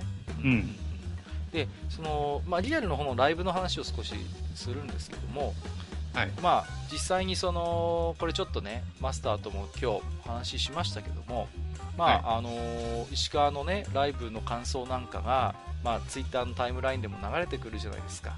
なところが良かった、ね、楽しいが良かった時に、大体面白いなと思うのは皆さんリアルの声優の似顔絵でそういうシーンを描くんじゃなくてその声優が演じているアイマスキャラにしてそのシーンをこう、イラストしてあげたりするじゃないですか。やりますね。あれが面白いなと思うんですよね、うん、うんうんうんであのー、えなんていうかなその彼女たち自身も演じてるアイマスキャラにリアルの自分も寄せていると思うんですよ。うん。うん。そうですね。よく勉強してますよ。よく勉強してると思うんです。口癖とかね。うん、まあ、髪型とかはもちろんそれもそうですけど。うん、だから、ある種それは幻想ファンタジーだとは分かっていても、彼女たちは自分が演じているキャラクターというのを本当によく理解していて、それに寄せていくんですよね。うん、僕が一つ思うのはね、あの、長島美奈さんはすごいなと思うんですよね。はあ、彼女が演じているのは、アイマスの中の屈指のメガネキャラと言われる上条春菜を演じてるんですよね、はいはいはい、もうメガネをとことん愛してコメントがほとんどメガネになるっていう、うん、あの、うんうんうん、であの他のキャラにも落ち着けるんですよね。まあまあメガネどうぞなんて言ってね、うん、やりますね、うん、で長嶋皆さん自身も実はあのもともとメガネは使用してたらしいんですけれどもうん、声優個人としても今は本当に自覚的にメガネ推しを演じていてね、うん、あの映像作品とかでも他の声優さんにあのメガネを推薦したりとか、うん、声優個人としてインタビューを受けていてもやっぱりメガネ推しだったりするんですよね、うん、すごい努力してると思うんですよ。上条春菜に近づけよう寄せていこうっていうことでね、はい、うん。うん、でまあそういう寄せることを期待する人がいる一方で、アイマスを離れてその声優個人のキャラクターに見せられる人もいると思うんですよね一方で、うん。きっかけはアイマスだったんだけれども、アイマスのキャラだったんだけども、そこから興味が入って、その声優さん個人、この人すごい素敵だなっていう方にシフトしていく人も中にはいると思うんですよね。はいはい。で、ただね、まあ僕は面倒くさいおじさんなので、あの、過度に自分が演じているキャラに寄せていくことって、ある種の危険性もあると思ってるんですよ。うんうんうん、ドライな言い方をすれば、声優っていうのはあくまで仕事の一つとしてこうアイマスをやアイマスで演じてるわけですよね、うん、必ずしも必ずしもっていうか、まあ、ほぼ100%アイドルマスター専従でやってるわけじゃないじゃないですか声優さん、ね、そうですね、うん、うん、だからあの僕の友人知り合いでも、うん、いや裏になれたみたいなことをツイッターで言ってるやつがいて、詳しく聞いたら、どうも推しのアイマスの声優さんが他のアニメとかに出演してたようなんですよ、おそしたら全然アイマスでやってるキャラと違う、まあ当たり前だと思うんだけれども、うんうんそのことに対して憤ってるんですようん。うん。なるほど。もうだから彼の中ではきっとそのもうい完全に一体化しちゃってるんでしょうね。そのうん。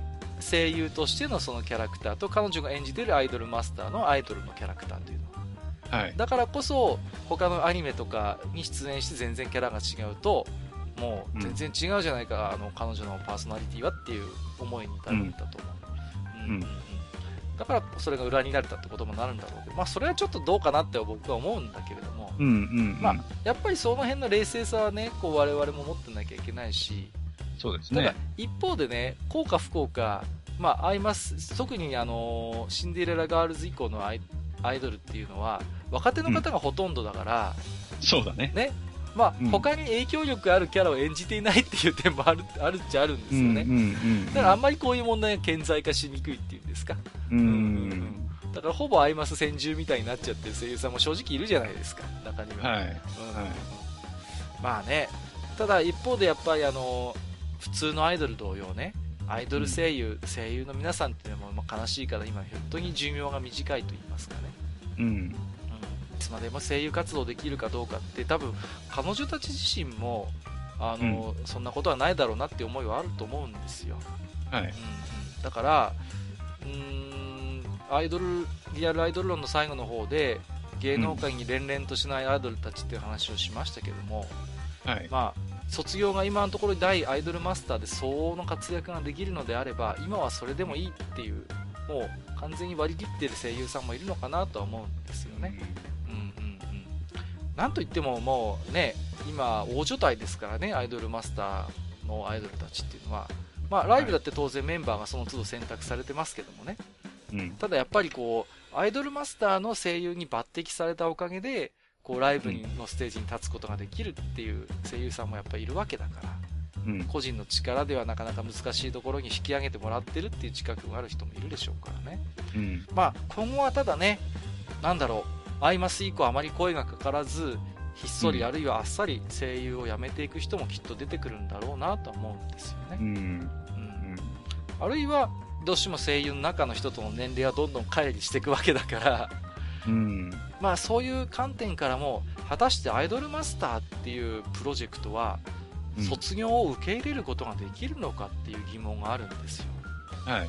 うん、で私はこの辺はあまり詳しくないからちょっとうん。マスターに聞いておきたいなと思うんですけどもいかがですかね？はい。まあ、僕はね、あの、まあ自分が年取ってるせいかもしれないですけども、うんうんあの、アイマスのシリーズのプレイヤーって、うんうんえー結構大人だと思ってるんですよね。はいはいはいうん。で、やっぱりその、えーまあ、今までも実際にあったんですけど、例えば、えーアイマスのキャラクターの声を演じてる声優さんが、うんえー例えば結婚されたとか、はいはいあと、まあ、もうすでに結婚されてる方が子供が生まれたとかね、うんそういうのがこれまでもあるわけですよ。はいはいはいで、それに対して、まあ、それでね、あの、幻滅したっていう人も中にはいるかもしれないけれども、えーおまあ、大半のね、人っていうのはそういうのを祝福しておめでとうおめでとうと。はいはいはいはいうん、ね、出産おめでとうでうんお帰りみたいなね。うんうんうん。そういうところっていうのは意外とおおらかというか、えー、いうところがあるような気がしてるんですよ。僕が目にする範囲に限って言えばね。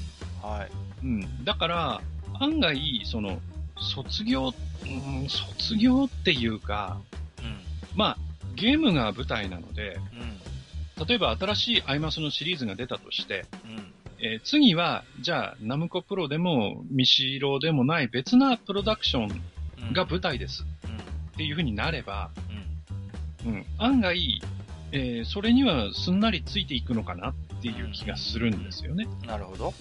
うん、だから、えーそ、まあ、卒業というか、例えば、その一番フル株であるナムコうんうん。の、えーゲームがある一戦、その卒業っていうのをきっちり歌わないにしてもね、うんうんうんなるほどうん。はいはいはいはい。うん歌わないにしても、もう、ナムコのプロプロジェクトとしては、まあ、ここで終わりといううん、うんうん、その、終止符が打たれることに関しては、うんうんうん案外ね、うんその、皆さん納得するんじゃないかなと。で、あある意味、その、古いシリーズに戻れば、いはいナムコはね、現役なわけだから。うんうん。だから、そういう意味ではね、うそっかそっか。ん、意外とそういうのを受け入れる素地はあるのかなっていう気がするんですよね。はっきり要はその卒業っていうことを歌わなくても、うん。なんとなく新シリーズに移行していくことによって、まあ、ソフトランディングってわけじゃないけれども、うん、うん。なんとなく露出が減っていって、うん。はっきり終わりとは言ってないけれども、あ、うん新しいシリーズにシフトしていってるんだねっていうところでこう、うまいこと流れていくっていうね。うんうんで、例えば、うんえっ、と、確かね、えっ、と、あれは DS で出て、まあ、アイマスの中ではちょっと鬼語みたいになっちゃってるけど、はいはい。あの、ディアリースターズっていうアイマスのシリーズがあってね、はい。あれでは、いわゆるナムコの子たちっていうのは、うん。もう成功しちゃってるんですよ。ああ、なるほど。うんうん。うんで、その後の世代うんうん、の、そのアイドルの卵たちの話なんですよ、基本的に。はいはいはい。だから、えっ、と、で、うーん、確か、まあ、アニメの方の設定だけれども、うん。えっ、と、シンデレラガールズのアニメの世界でも、うん。ナムコはもう成功してるはずなんですよ。はいはいはい。うん。確かもうね、言言ってみればもうトップアイドルになっているような、なっちゃってるんですなっちゃってるんですよね、ある種ね。うんうんそう。だから、アイマスっていうのが、その、若い子たちがトップアイドルを目指して成長する物語んというふうに考えると、うんうん。ある意味ナムコはすでに完結しちゃってるんですよね。うんうんうん。もう、うん。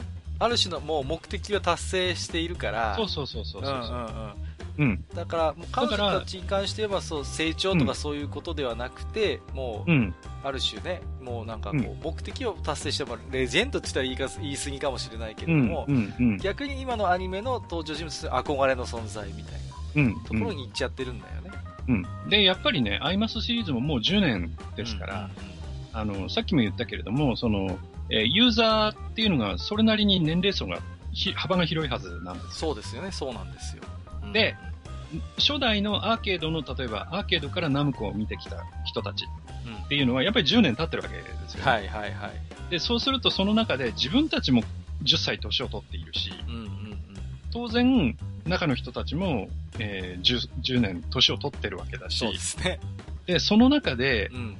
えっ、と、その人たちが、それこそアーケード版のアイマスに出てた頃っていうのは正直鳴かず飛ばずだった。まあ、そうじゃない人もいますけど、はいはいはい。正直それほど売れてなかった声優さんたちがうん、うん。えーアイマスを足がかりにして、えー売れていっているという過程を実際に見てるわけですよ。はいはいはいはいはい。ね。それは中村先生しかり、うんうんうん。えーミンゴスしかり、うんうんうん。ね。あそうですねと、まあ、最近の出世頭だと沼倉さんですか？はいはいはいはい。さんですか？うんうん。うんうん。とかっていうのをやっぱ見てるんで、うんえーそういう成長っていうのを見てるんで、これからおそらく今度は、その、デレマスで入ってきて、うん。うん。えーデレマスに夢中になった人たちっていうのが、うん今度はデレマスに出てる声優さんたちが同じような道を歩くんでしょうけど、うんうんそういうところをこれから見ていくことにおそらくなると思うんですようん。ね。なるほどね。うんだからその辺で、その人が入れ替わり立ち替わりで歴史が繰り返していくみたいなところがあるのでうん、うんうんだからそれに関しては案外ね、こう、すん、すんなりとはいかないかもしれないけれども、うん。うん。受け入れていく余地はあるのかなっていうふうには僕は思ってるんですよね。なるほどね。うん。うん。まあ、もちろんね、さっきちょっと触れましたけども、まあ、うんナムコプロの時代と違って、今は本当に大所帯で、ね、うん人数のも全然違いますけどね。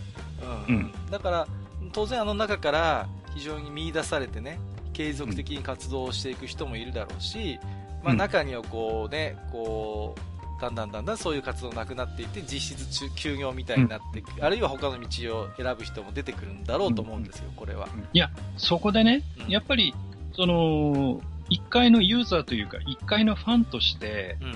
やっぱりその我々の側が肝に銘じておかなければいけないのは、うん。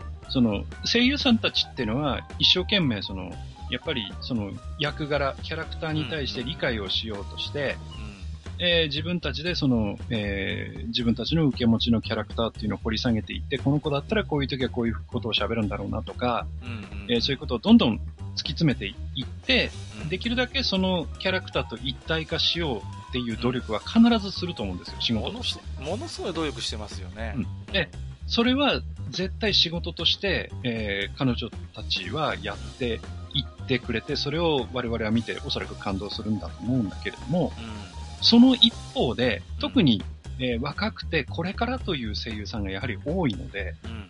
その声優さんたちに、その、アイマスならアイマスのキャラクターっていうのをもう完全に関連づけてしまって、うんうん。えー固定化するっていうことだけは、うん。えーやっぱりね、ユーザーとしてはね、してはいけないんじゃないかなっていうふうに思うんですよ。ですよね。でうんそれをあまりにも声優さんに求めてしまうと、うん。結局その声優さんが、その、アイマスのキャラクターをやったということが足かせになっちゃう可能性があって。そうそうそう。だって過去にもそういうのありましたもんね。やっぱりうん一つのキャラのイメージが固まっちゃってさ。そうそうそう。うんうんうんうんだから、それはやっぱり、その、その声優さんにとって必ずしもいいことではないと思うので。そうですね。今後のキャリアを考えたときにね。うん。だから、やっぱり、そこで、まあさっきもね、その、えーゲームと声優さんうん。は、その、の声優さんの活動っていうのをまあ分離して考えるとかっていう人と、まあ、一体化して考えるっていう人も、まあ、それぞれいるとは思うんですけど、うんうんただ、あまりにも、もう、例えば、この人の声はこの人じゃなきゃダメなんだとかうんうん、うん。うん。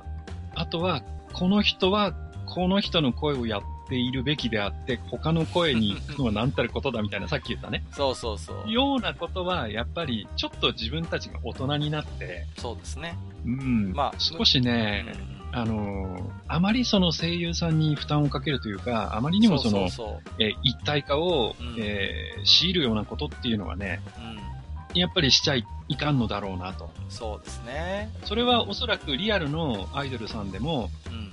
えーそれこそアイドルはうんこしないじゃないけれども、その、アイドルに理想像ばっかり押し付けてしまって、結局そのアイドルさんがその、偶像としての本当のうん、その、誰それさんっていうキャラクターに押しつぶされちゃったりうんするっていうことだけはやっぱり避けてあげないと。そうですね。う。ん。これはその、リアルのアイドルであっても、その、架空の、まあ、ゲームとかアニメのアイドルであっても、そこは一緒なんじゃないかなっていうふうに思います。だから、その辺の、なんていうのかな、本当に、今後の声優さんのことを考えたときに、完全に同一して、まあ、先ほどね、ファンがそういうアイドルを作るっていう話を僕しましたけども、うん。そういう余地をやっぱりきちんとファンの方でも、やっぱり大人として持ち合わせていることで、随分なんか救われる声優さんもいるのかなと思うんですよね、なんか、うん。うん、僕らは分かっていますよと、ね、うん。あの、アイマスやってる時のかあなた方もとても素敵だけれども、一方で、うん一個の声優としてね、まあ、他のキャラクターとか、あるいはそういう自分の可能性を広げる活動というのも応応援してますよっていう、やっぱりそういう余裕というかね、うんうんうん。やっぱそういう気持ちを持つことで随分楽になるのかなとは思うんですね。うそうそう。だから、例えばこじらせていくとね、うんうんうん。あの、こじらせていくとですようん。例えば、その、えーアイマスの世界では本当に清純なキャラをね。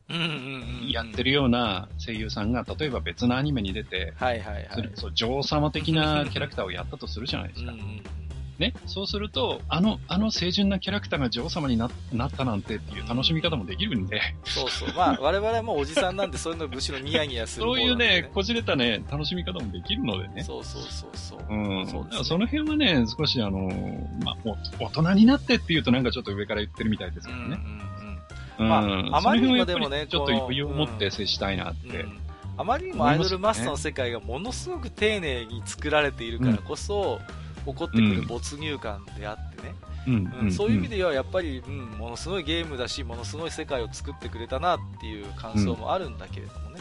うん。だからね、ライブなんかのその没入感を楽しむのは、それはとても面白いし、いや、いことは言思いますけど。そればっかりじゃないんでね。そうなんですよね、やっぱりね。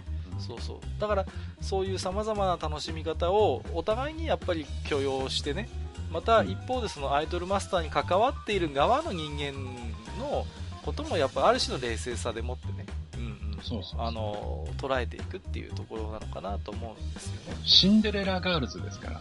はいはい、はい。魔法なんですよ、そこは。そうなんですよね。だから、魔法は解ける時も来るんです。いい締め来たじゃないですか。今日は最後ですね。まあ、ということで、まあ本当に、まあね、あのーゲームの種類こそ違えど、私もマスターもね、まあ、はい。あのー遊んでますし、多分今後も何らかの形でね、遊び続けれると思うんですよね。はいはい。それだけのやっぱ魅力が詰まった、えーゲームですし、本当にアプローチする人によって様々な切り口で楽しめるね、本当に丁寧に作られたゲームだなという印象もありますので、えうん。まああの今日はちょっとそういう話をさせていただきましたけれどもね、はい。えーまだまだねちょっとまだまだこんなことも言えるんじゃないかっていうご意見もあろうかと思うんですけどもなかなかいい時間でございますので、えーはい。本日はこの辺りにさせていただきまして、えーはい。リアルアイドル論とアイドルマスターということでお話をさせていただきました。本日もマスター、ありがとうございました。はい、ありがとうございました。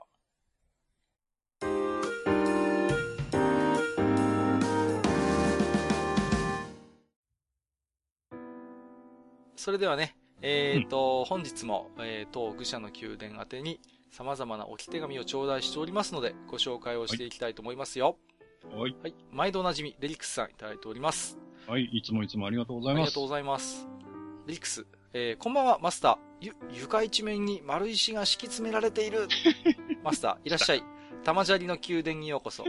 丸石の中にはランドアーチンが混ざっていますので気をつけてくださいね。陸にだ あれこれ触れると即死なんだっけランドアーチン。即死です。即死でしたよね。危険だ。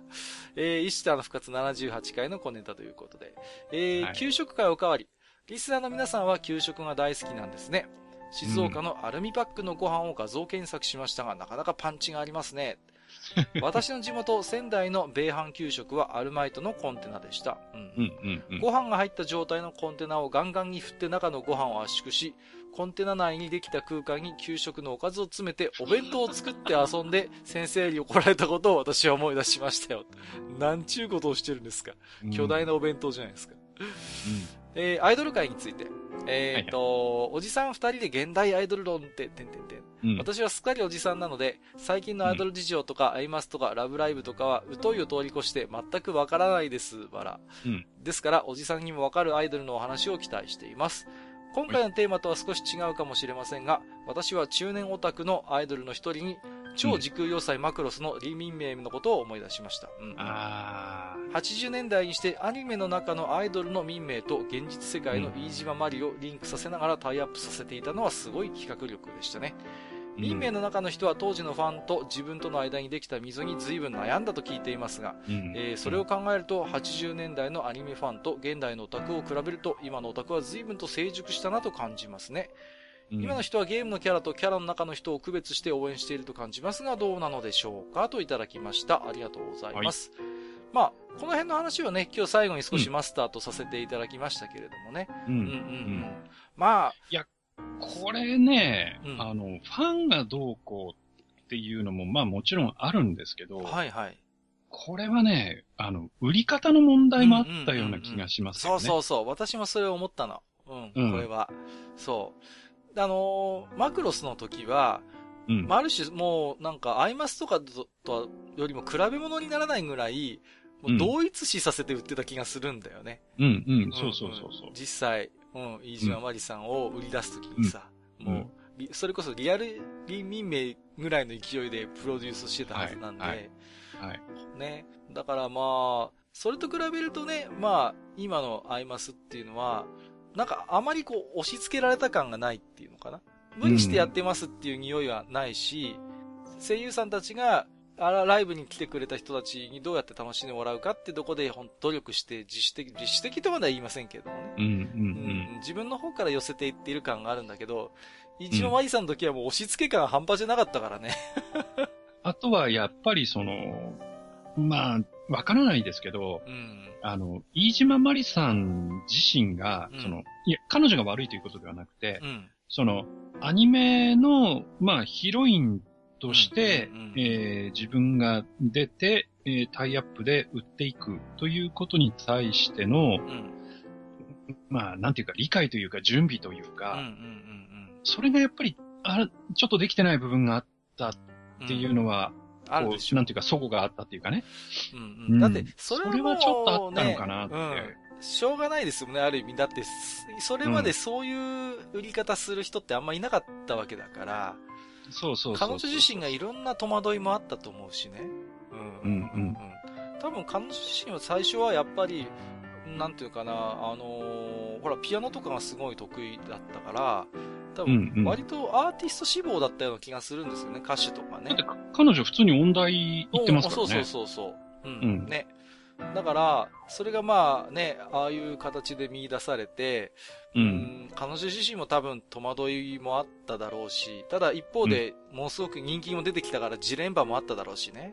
うん、うん、う。うんんね、だからマクロスのおかげで売れているっていう、なんかそういう自覚もあるし、あったところもあるだろうから、うん、ううんうんうんん。まあその辺のやっぱりね、パイオニアとしての悩みはあったと思いますね。先駆者としてのね。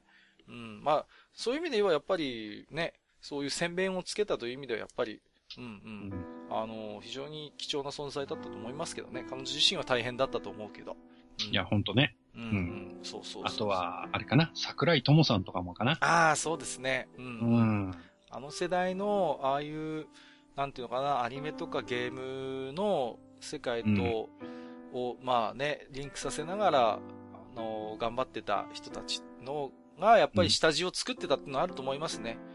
それがあるからこそ、まあ特に我々、マスターとか私みたいなおじさん世代はうん、あれを経てるからね、うん今随分冷静にある種、こうね、あの、楽しめてるっていう部分がうんあると思うんですよ。今はもうあれじゃないですか。もう、そういうプラットフォームがあって、うんそこの声優をやることで、うん。えー自分の未来が開けていくっていうのもところが逆にこう見えちゃってる部分があって。そうそうそうそう。うんだから、一つのステップとして、例えばゲームの、うん。えーキャラクターのうん。声とか、うんアニメの、うん。えー声っていうのが、うん。もう、その、ステップアップの階段が見えるじゃないですか。そうですね。うん。うんうん。だからそこはやっぱり今とその80年代との違いっていうのは、そう。いや、不安だったと思うよ。伊島まりさんとかは、私は本当にこの路線でいいのかしらとか、なんかそれ、うんなんかのインタビューで見たことあるんだけども、うん、まあ当然ですよね、当時はね。うん、うん。と思いますよ。ううんん。はい。えー、ということで、レリクスさんありがとうございました。はい、ありがとうございます。えー、ミッチンさんいただいております。はいえー、ドルアーガの塔の放送はとても楽しみました。あ、結構前の回聞いていただいたんですね。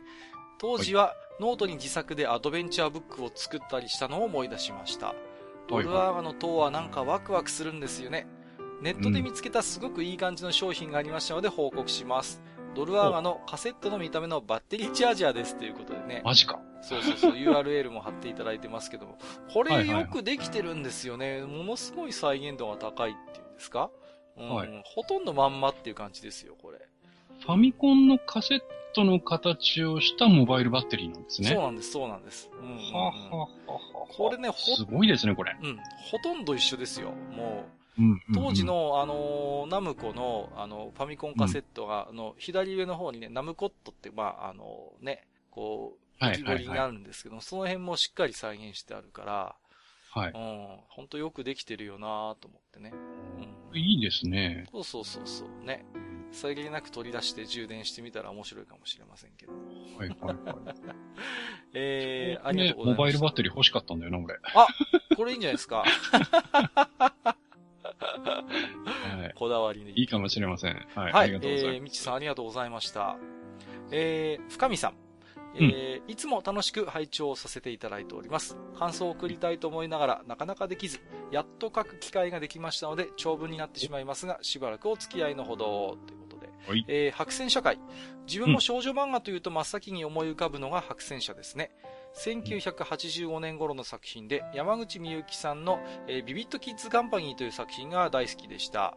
自分も高校生になったらこんな楽しい学園生活が送れるのかなと子供心に胸を膨らませておりました。かっこ、その後膨らませただけで終わりました。えー男性向け部門では当時は月刊コミコミがまだありまして、真鍋ジョージさんがアウトランダーズを連載していました。はいはい、覚えてますよ。単行本を本屋巡りをして集めた思い出が読み上がります。当時もうん花と夢もジェッツコミッックスも単行本の想定が同じで同じ出版社なんだと、出版社というものを意識するきっかけになりましたっけそうそう、うん当時のジェッツコミックスって確か花と夢のトリコロールカラーの色違いだったんですよね。デザインはほとほとんど一緒。うん。で、何十年も前にタイムスリップしたみたいな気持ちで聞かせていただきました。シンゴジラ会拝聴私はこの映画を見たとき、まさに今の日本人による今の日本人のための映画だなと思いました。こんな映画よくぞ作りましたって感心しながら鑑賞してましたっけ？もし外国の方から 日本ってどんな国なのか理解したいと聞かれたら、シン・ゴジラを見ることをお勧めするでしょう。そんな映画ですね。それから、うん後編でマスターが語られていました。浅利義藤先生の新人漫画賞への、漫画家への訓示ですが、自分も昔読んだ記憶があります。多分自分が読んだのは、月刊少年キャプテンの新人賞投稿作を集めた単行本の中で、講師役の浅利先生が述べられていたのではないかと。その中で浅利先生は、キャプテンに投稿なんかしないで小学館に投稿しようとも言っていて、とんでもないこと言うなと思いながら、キャプテン編集部も割愛せずに掲載したことに懐の深さを感じてありまして、今ネットで調べても全然出てこないので確認は取れないのですが、点々点。さすがマスター、よく手元にお持ちですね。というわけで、白戦車の次は徳間書店会も聞きたいなと思ってみたりします。徳間書店か。うーん、うんなんだ、アニメージュなのか？それとも、まさかの朝日芸能か？えーと、長文になり勝手なことばかり書いてしまいましたが、毎度毎度楽しく聞かせていただいていることは伝わっかな伝わったかなと、これからも配信楽しみにしております。もし読まれるときは、編集割愛ご自由にしてくださって構いませんので、全部読んじゃいました。ありがとうございました。はい、えー、ということでね、いくつかエピソード聞いていただいた感想をまとめて送っていただいたんですけれども、ありがたいですね。うんうんうん。浅利義藤先生の訓示ということでね、やっぱりあのーマスターみたいに記憶に残ってる方っていらっしゃるんですね。こういう感じで、ね。あれ、やっぱり結構強烈でしたからね。ああ、はいはいはい。オリジナルなんていらないんだってんんいう、んその、いきなりのその、否定というか、そうですね。うまあ、でも強烈なんですうよね。ん。なんかね、いかにも新人賞っていうとオリジナリティみたいなね、うん、うん、イメージがうん。やっぱある中で、はっきりとね、そのプロのね、漫画家さんがアドバイスとしてそうおっしゃったってやっぱ鮮烈ですよね。はい。うんえっ、と、途中で触れてました、あの、ビビットキッズカンパニーに書いてた山口みゆき先生は、えーまさにね、花と夢漫画家コース出身の方なんですよね。おですからもう完全に白戦車子飼いの漫画家さんと言っていいと思いますよ。うん、うん。ですので、白戦車のテイストを、まあ、ある種正当的に受け継いでまして、ビビットキッズカンパニーの他にも、恋愛よりは日常のギャグとかファンタジーなんかをこう、白戦車の雑誌に寄せてた方でしたね。うん。うんうん覚えてます。それから、えっ、と、アウトランダーズね、ワナビーズ・ジョージ先生の作品。あの、なんだろうね、この頃のディフォルメされた美少女のエロエロさって。うん。なんか妙にエロいよなと思って。そうですね。まあ、やっぱ時代なんでしょううん。うね。ん。交流伝説、ビルガストとかもこの後ね、90年代入ると出てきますけども、なんかこう、この頃のディフォルメされた、あの、美少女ものってなんかこう、なんとも言えないエロさがあって、あんまり今ないよなとか思ったりするんですけどね、こういう路線。そうですね。ううんん。なんかね、真鍋長司先生、最近だとパンツァーものとか書いてますけどね。結構ほら、漫画ってさ、うんその、表現がちょっと過激になって、自主規制が入って、うんまた過激になってっていう、そのなんか山谷そうそうそう。があるじゃないですか。揺り戻しがありますよね。うんうんそういう意味で言うと、アウトランダーズの子ってちょっとエロ寄りだったりしたんですよね。うん。うん、かもしれない。うん、一般作品でも普通に女の子の、あの、胸ポッチとか出てたりしてたもん、この頃は。うん。うんうんあんまりそういうの、なんかこう、叩かれなかった頃だなという。うんまあ、この後ちょっと、あの握手追放運動があって、割と一般作品も煽りを受けてね、だんだん表現がマイルドになる時期があるんですけど。有害コミックってやつですね。そうそう、有害コミック騒動ですよね。はいはい。うんうん。まあ、その辺もまたちょっと語る機会もあるでしょう。えー、深見さん、ありがとうございました。はい、ありがとうございました。えー、滋賀の人さん。はいえー、いつも楽しく聞かせていただいております。シンゴジラ会を遅ればせながら聞かせていただきました。劇場で見たきりでしたが、その体験が蘇るような素晴らしい放送でした。にごりさんが工場のシーンがなぜか感動してしまうというくだりがありましたが、僕にとっては自衛隊による束作戦のシーンがそれに当たります。うん。全弾命中するヘリからの射撃。1秒の着弾ずれもない榴弾による砲撃。乱れのない一丸式戦車での移動攻撃。これらがいかに難しいのかの説明はお二人に丸投げするとして、会話の中でアニメ的とまで言われてしまうほどの超技術を磨けば磨くほど、人殺しの技術であると批判され、現実世界で紛争地域に行く行かないですら、国会の内外でケンケンガクガク、その存在すら法的にグレーゾーンとされる自衛隊が、人類の敵であるゴジラに行う攻撃は、日本国民全ての思いが込められたものであると思ってしまうのです。どんな逆風の中でも訓練し続けた自衛隊員の方々の努力の全てが詰まっていると感じてしまうのです。これからも配信楽しみにお待ちしておりますといただきました。ありがとうございます。はい、ありがとうございます。うんうん。うん。そうですね。田場作戦のシーンは、まあ、本当に見てて、こう、確かに心震えると言いますかね。うん。うん、なんて言うんですかね。あの、あのシーンが、こう、記憶に残るのは、うん、うん現実にその、今の日本が保有している、言ってみれば、あの、戦力で対応してるからなのかなと思うんですよね。うん、うん、うん。あの、ですから、今できることの精一杯っていう感がものすごい僕は伝わってきて、うん、そっから先ってほらもうある種のファンタジーじゃないですか。あの、凍結させるっていうくだりはね。うん、うん。だけども、このタバ作戦に関して言うと、本当に今の日本ができる最大限の、こう、対抗措置っていうところがあって、うん、で、まあ本当にね、滋賀の人さんもおっしゃるように、それが非常にこう統制の取れた、うん、作戦の遂行としてはもう完璧なまでに進んだわけだからね。うん。あれは本当に見ていて、わあもうすごいなーっていう。まあ僕はあんまり政治のことは、あの、詳しくないので、自衛隊云々の話をちょっと、その時は思いは至りませんでしたけども、た、ただ、ただ、ただ、ただ、あの時は単純に、あ、かっこいいなと思って見てたのは覚えてますけどね。うん、うん、うん。まあ、僕はあれですね、あの、そこよりちょっと前の、うん、あの、ヘリコプターが、あの、戦闘ヘリがね、はいはいはいはい、はい、ゴジラに攻撃を仕掛けようとして、あの、おばあちゃんでしたっけ？はい、あ、そうそうそう。ね、人がいるっていう、ね。二人、ん？夫婦でしたっけね、いて、それであの攻撃中止って。そうそうそう。結局攻撃しないじゃないですか。うんうん、民間人がいるっていうことでね。ねそうそうそう。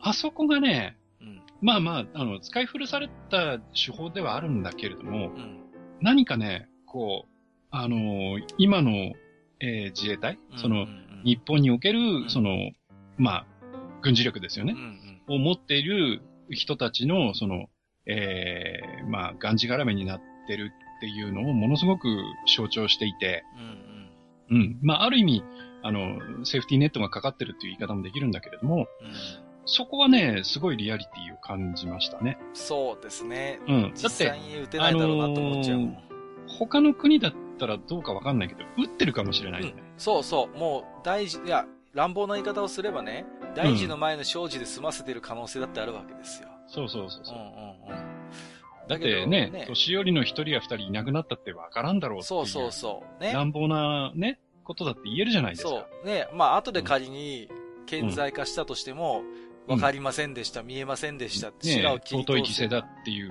言い方をしちゃえばさ。そう。ね、うん、まあ、変に妄想をこじらせるとね、逆にあの、うん、老夫婦というかね、が、なんかこう、祭り上げられてしまうようなね、ことすらちょっと僕は思うけれども、うんうんうんうん、なんかね、だけども、現実にシン・ゴジラの世界では撃てなかった。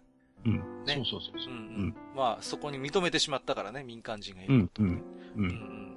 うん、あの辺、なんていうのかな、うん、リアリティ、やっぱ感じますよね。うん。そうそうそうそう。えー、ということで、滋賀の人さん、ありがとうございました。はい、ありがとうございました。木蓮さん。えー、はい、こんにちは、カッカさん、萩和様。萩和さんだけ様付けだ。なんで様なんだ 最近は仕事が忙しく、ラジオは聞いてますが、うん、お便りが書けない状況だったのですが、うん、逃げ出して、一時の平和を得たので、メールが書けた木蓮です。給食会は楽しく聞けましたよ。地域によっての工夫が生き生きと伝わってきました。私は食材の記憶はあまりなく状況ばかりを思い出す。そんな話を書こうと思います。小学校の高学年、私のクラスは給食当番が小テストの結果で決まるルールで、諦めた生徒は1年間を通して給食当番する人がいました。すごいな、自堕落斎さんはピンとくると思いますが、給食の食材は地域行政と契約した地域の八百屋さんなどの持ち回りで納入しているんです。なので人によってばらつきが生じる。市場で仕入れている時に給食の美味しいまずいが決まってしまうのです。予算が厳しいので、給食センターの人たちは食材がひどくても文句を言えない。そんな裏話を八百屋のおじから聞いた。うん。中学時代の給食、校舎下に駐車してある嫌いな先生の車に、マヨネーズやジャム、お茶、牛乳を投下する儀式があった頃くらいかな。すげえことやってるな。ただし、瓶は投下しなかった。あくまで中身のみ。大人の対応。いやいやいやいや。やっぱり最終兵器は牛乳。かっこ使い方が違う。いやいや、こんな多分を送ってしまいごめんなさい。これからも楽しい番組を期待しています。それではといただきました。ありがとうございます。ありがとうございます。すごいね、嫌いな先生のボンネットっていうか、あの、車の上にいろいろ 投げて。そらあかんでしょ。これね、いや、やれた方はたまったもんじゃないですけどね。ねすごいですね。えーと、あとは、えーと、おじさまがね、八百屋をされてらっしゃるということで、ちょっとこうね、うんうん食材の納入関係の裏話といいますかね、こんな風になってるんですよ、ということでね。まあ、うんやっぱりね、そうそう、予算っていうのは必ずついて回りますからね。う。うんうんうん。まあ、その中でなんとかやりくりをしなきゃいけないということなんでしょうけれどもね。うん。うんうんうんうん。なるほどね。うん、すごいね。あのー、小テストの結果以下で、あのー、給食当番決まるっ。ば、それってなんだろう？給食当番がイコール罰ゲームって扱いなのかしらね。普通になんか週替わりかなんかで回ってきてたような気しますけどね、そうそう自分たちは。うん、うちもなんか持ち回りでしたよ、普通に。うんやっ。ぱほら、なんていうの？給食当番っていうか、そういう給食を盛り付けるっていうのも、ある種の教育っていうかね。そうそうそう。そういう考え方があったと思うんですうよ。んうん。だからみんなが等しくそういう機会を持たなければみたいな感じだったけど、すごいね、はそういう考え方じゃなさそうだね、こりゃ。うん。この辺の面白いですね、なんか地域によって違うっていうのがね。そうですね。うんはい。えーと、ありがとうございました。はい、ありがとうございました。ヤママンさん。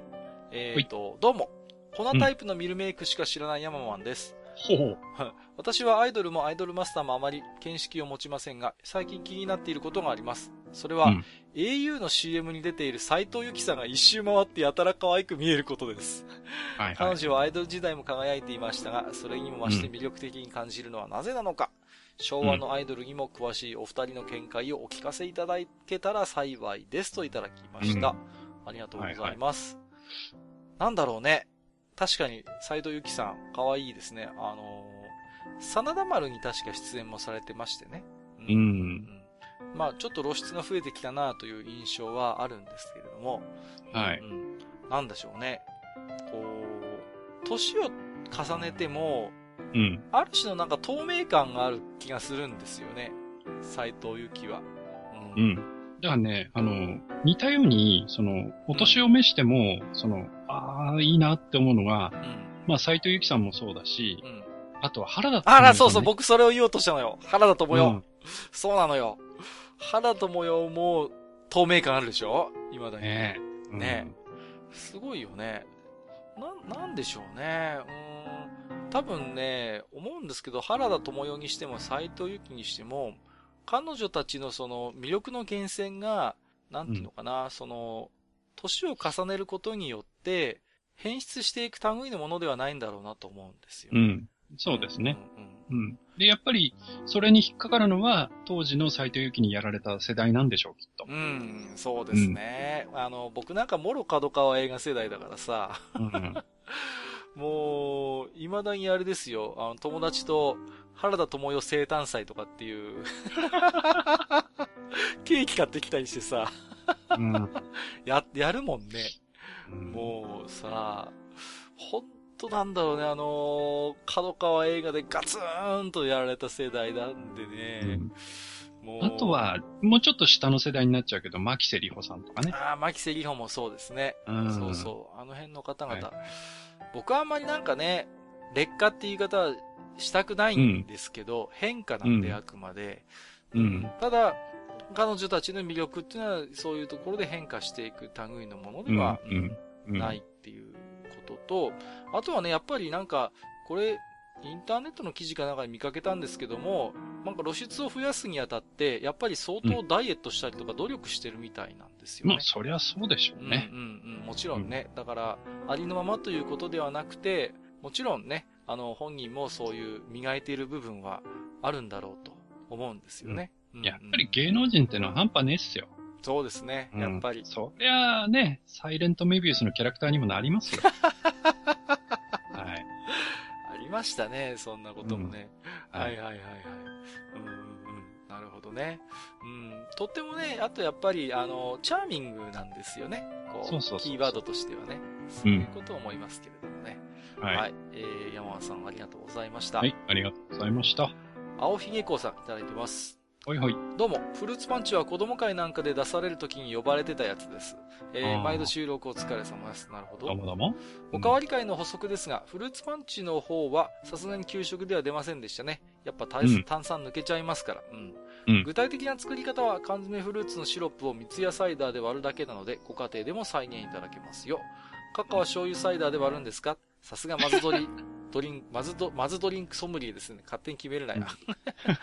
ツイッターでは今から収録なんやけど、みたいな感じでしたが、もう気にしてたら送信ボタンを押せなさそうなので、やっぱり確認はするけど適当に送信しちゃいますね。わら。それでは引き続き収録頑張ってください。といただきました。はい。ありがとうございま。ますす。ねうんそうそうそうそう。いや、ちょっと給食ではさすがに出ないだろうなって気がしたんですよね。やっぱ気が抜けちゃうからね。うん。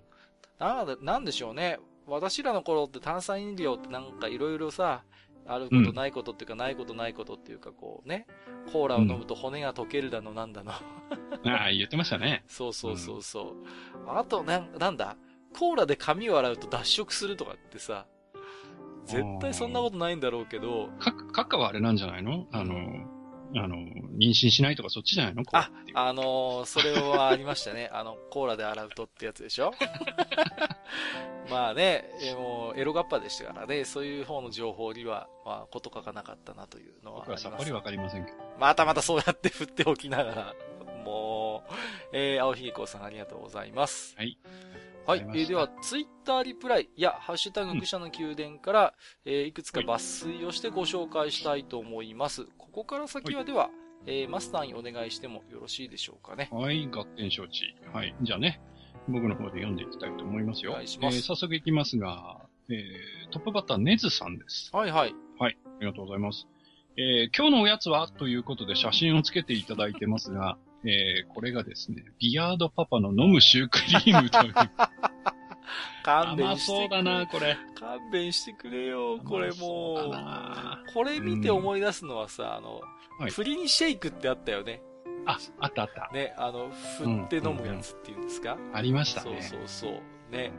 あれ系なのかなっていう気がするんですよあの、カスタード系はね、ドリンクにすると結構しつこいんだいよね。や、いや、ちょっときついっすよ、うん正直。きついですよね。ああ、いやー、ちょっと、胸焼けしそう、これは。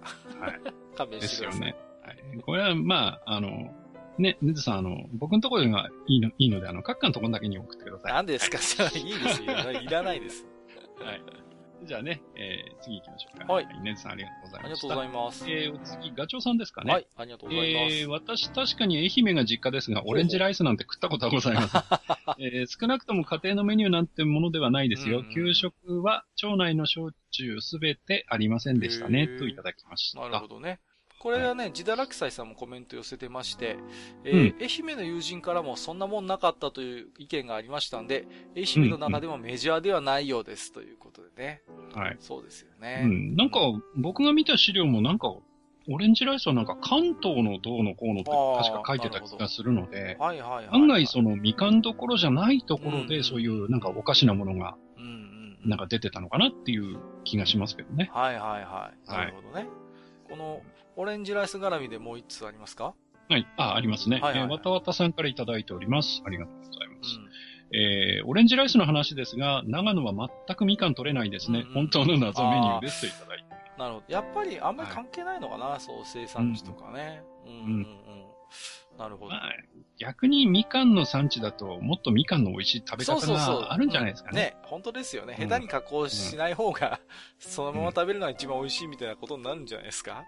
うんうんあの、鉄腕ダッシュっていう番組あるじゃああ、ないですか。日曜日の、はい。うんあれってたまにその、どっかの農家さんとかに行って、その、えー、産地ならではの食べ方とか結構してたりするじゃないですか、いあろんな作物と。。あれ美味しそうなんだよね。あ、美味しそうだよね。もう、ねこの前のキュウリも見ちゃったよ、僕は。あーすごかったですね。キュウリすごいたくさん種類あってさ。あんなに品種があると思いませんでしたね。うんうんうん色も違えば、食味からね、歯触りも違うっていうことでね。はいうんうん。面白あかった。のー、愚者の宮殿では、あの、まずいドリンクばかりじゃなくですね、あの、うん各地の美味しい作物もですね、あ、はい。あの、募集したいと思いますので、コンペ一緒じゃないですけど、私の、あの、帰りのカバンにはまだ若干の余裕がございますので。えーコンペ参加よ。よろしくお願いします、ということで。はい。じゃあね、えーお次行きましょう。えー、ヨネコさんですね。はいありがとうございます。えー、給食おかわり会、えー大変聞き応えありました。うんえー昔、ニュースでオレンジご飯を見たことありますはい。なるほど。よ。えー、お釜いっぱいの黄色いご飯のインパクトがすごかったです。また、運動会や文化祭など、学校行事の思い出シリーズも、今回のようにテーマお便り中心の構成で聞いてみたいです。といいですいただきましねた。。いいですね。はいうんあのー確かにね、いろいろできそうですよね。うん。運動会。とかだと、ほら、あの、白線引っ張るやつあるじゃないですか。あのーあはいはい、石灰入れて。石灰入れて、そう。はいはい。よく詰まるんだよね、あれが中でさ。うんで、うん。脇でガーンって蹴飛ばしたりなんかしてさ、出が悪いなんつってね。そうそうそう。いろいろありますよね、語れることはあると思いまあ、ます。ありますけどね。うんはいうんなんか僕ね若気の至りで、アホなことばっかりしてたから、はい、自分の恥をさらすようなことになりそうですけどね。いや、あの、小学校の時に、小6か小、50メートル走ってのがあったんですよ。はいはい。で、50メートル走の線引っ張ってくれって言われて、うん引っ張。ってたんですけど、友達と一緒に少し楽しようぜっつって、うん40メートルのところでゴール引っ張って。さすがにバレるだろうなと思ったら、当日になってもそのまんま残ってて、うんで、50メートル走がなんかもう40メートルになってて、で、なんかタイム測ってる先生がいて、今回妙になんかタイムはいいんだよな、みたいな。早いなって。そりゃそうだよ。そりゃそうだっていううね、ん。そんなこともありましたけれども。はい。いやー、懐かしい。まあちょっとねぜひまたうんやってみたいですね、検討しましょう。はい。。はい。米子さんありがとうございますありがとう。ございました。えー、お次行きましょう。にぎりさんです。はえー、愚者級を聞きながら勉強タイム。えー、そういや、給食の牛乳はユニオン牛乳という名前で。うん。おさすが組合主義が色濃い、石三河地方だって今更気づいたんだけど、ググってみたらそういう意味ではないみたいな。そりゃそうでしょ。考えすぎでしょ。うん、そりゃないでしょ。すごいなねいやー、でも、すごいですね、兄さん。ユニオンって聞いて、組合が出てくるってあたりが。うん。だいぶ勉強でお疲れなんじゃないかっていう気がしあまあ、そうですよね。まあ私は個人事業なんで、あんまり組合って縁ないですけど。す。はい。うんうんうん。マスターはあれですか？もう管理職だから入ってないのかいや、あのー僕が勤めてるところは小さい会社なんで、なはいはいはい。あのー組合とかはないですけどね。ああ、そうですか。はいはい。なるほど。まあその辺は、はい。あの、うんワンマン社長のはい言うはいはいことを聞いて、へーへーってやってるような会社なんで、はなるほどなるほど。い。はい。うんまあ言うこと聞かないですけどね、僕ら。ああ。ユニオン。うん、なるほどね。アイドルマスターかもしれません、ユニオン。ね。団結つながりで。そんなことない。はい。はい。えー、にぎりさんありがとうございました。勉強頑張ってくださいね。はい試験もだんだん近づいてきましあた、んで。その、はいなんかね、いろいろなんか聞きましたよ、その辺も。はい。はい、ありがとうございますありが。とうございます。えー、それから、ポコタンさんですね。はいえー、給食会続き。給食会のリプライ多いですね。多いですね。えー、皆さんがおっしゃる通り、浜納豆を今の味覚で食べたらお酒のあてになっちゃうんでしょうね。当時、生き物係でウサギの世話をしてたので、その見た目は衝撃的でした。もう、ちょっと、想像しちゃうじゃそれをないですか。結びつけてはいけない。いけませんね、本当に。そうですね。生き物係ね。はいはい。うんなんかマスターのとこで、学校で飼ってたのとかあります、何かこえーっと、そうですね。小学校の時なんかいたかな？でもね、寒い地域なんでね。う。ああ、そうですもんね。うんうんうんうんうちもかろうじてうさぎ小屋ありましたね。はいはいはい。うん交代で世話をしてたかな。あと、鶏がいたな。ああ、うんなるほどね。うん、うんそんなとこだったまあ、せいぜい理科の授業で朝顔を育てたぐらいですかね、僕。はやるよね。朝顔はやるね。い。やるやる。あとうん、ヘチマね。ヘチマね、ヘチマやったよ。なんかヘチマコロン作ろうとか言ってさ。なんかね。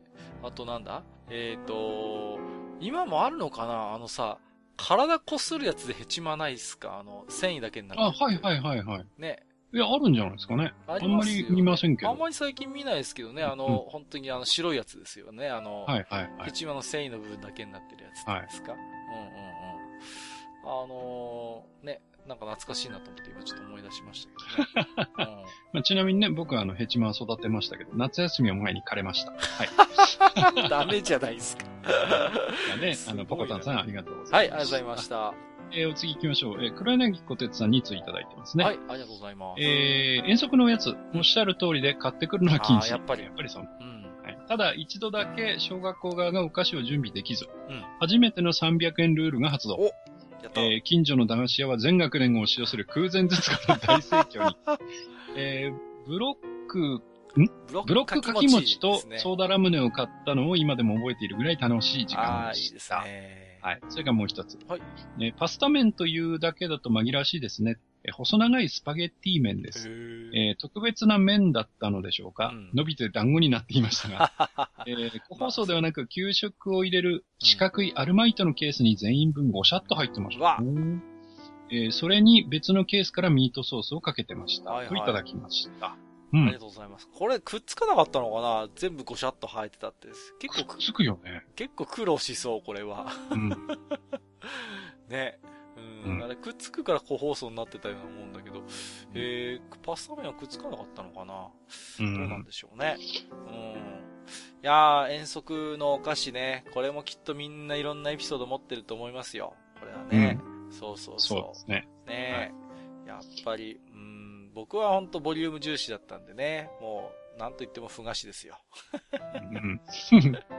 でかい。まあよく、あの、いろんなところでネタになるのは遠足のおやつっていうと、あの、バナナはおやつに入りますから、あー、そうですね。どういうわけかよくフレーズで出ますよね。出ますね。よく出ますよね。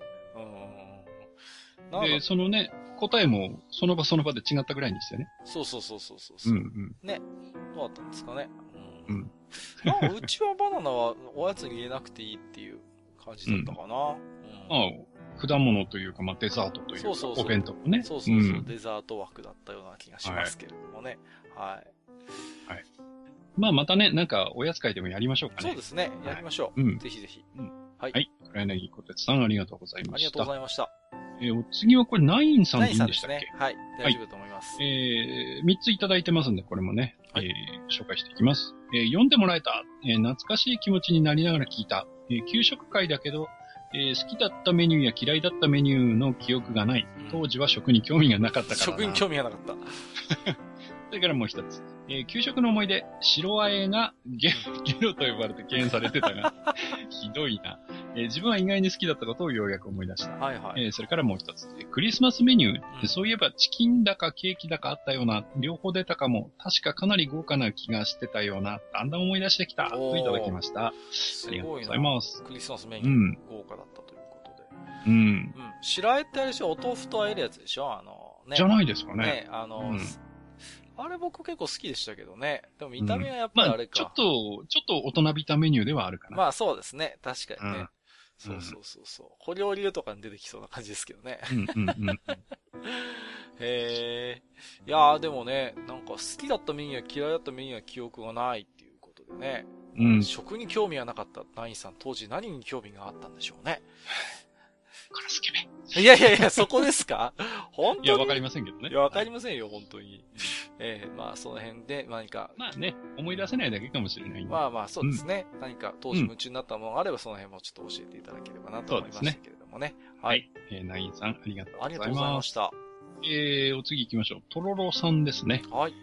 えー、地下79階を拝聴。はいえー熱で学校を休んだ時、友人が授業のプリントと一緒に給食のパンを持ってきてくれたのを思い出した。あったね。ありました、ありました。えー、家で自分好み、自分好みのジャムが濡れたのは嬉しいが、熱のせいで味がわからない。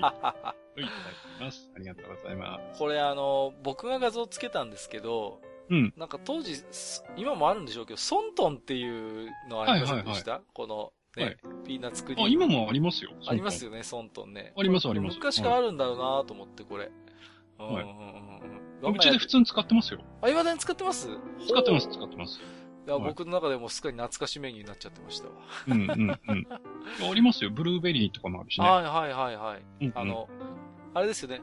あの、箱っていうか、あの、パッケージが紙なんですよね、これね。そうそうそうそう、ね紙ですね。そうそうそう。今度ちょっと懐かしいから買ってみようかな、ソントン。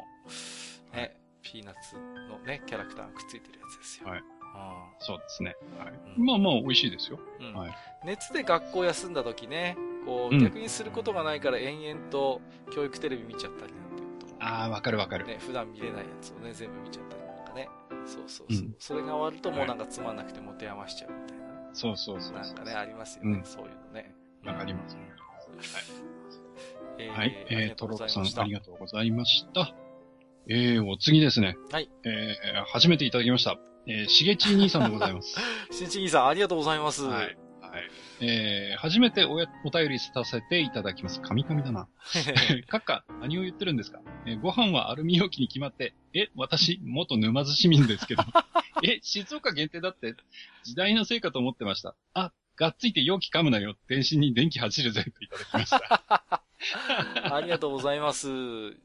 ねあのーね、ラジオスさんの、えっ、と、相方のね、ちゃん。ね、はいちゃんなかさんからはね、たびたびいただいてましたけどもね。そうですねいやー初めていただきましたよ。ありがとうございます。はいありがとうございます。これ。ね、あのー全身に電気走るっていうのは、あの、銀紙噛んだ時とか、ね。ギャリギャリっていう、あれですね。そうそうそうそう。うん。えー、しかし、しげち兄さんは元沼津市民だったということでね。はい。うんうんうんまあ、じゃあ、じゃあ実はね、うちの、ね、あの、サブパーソナリティのあの方もね、あの、そうですね非常に、その辺ですよね。その辺に近いところにいたような記憶があるんですけれどもはいはいね。うんうんうんうん。やっぱりあれなんですね、あの、こういうアルミ容器のご飯っていうのは、やっぱ静岡とデフォだということでね。うんそうですね。まあ、残念ながら静岡だけですよ。うん ってことは、しんいちギーさんもあれかなひたすらキテレツ大百科見てたんですかね、アニメは。はい。そういうことになりますね。ね、うんはいうんうん。いやいやいや。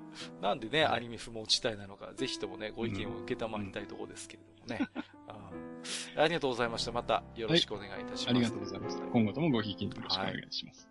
はい。えー、それからお次ですね、えー、ミステリオさんいただいております。はいありがとうございます。ありがとうございます。えー、愚者の宮殿79回拝聴。はい。えー、神奈川から岩手へ転校したので、うん両方の給食を経験しました。うんえー牛乳はテトラ四角パック瓶。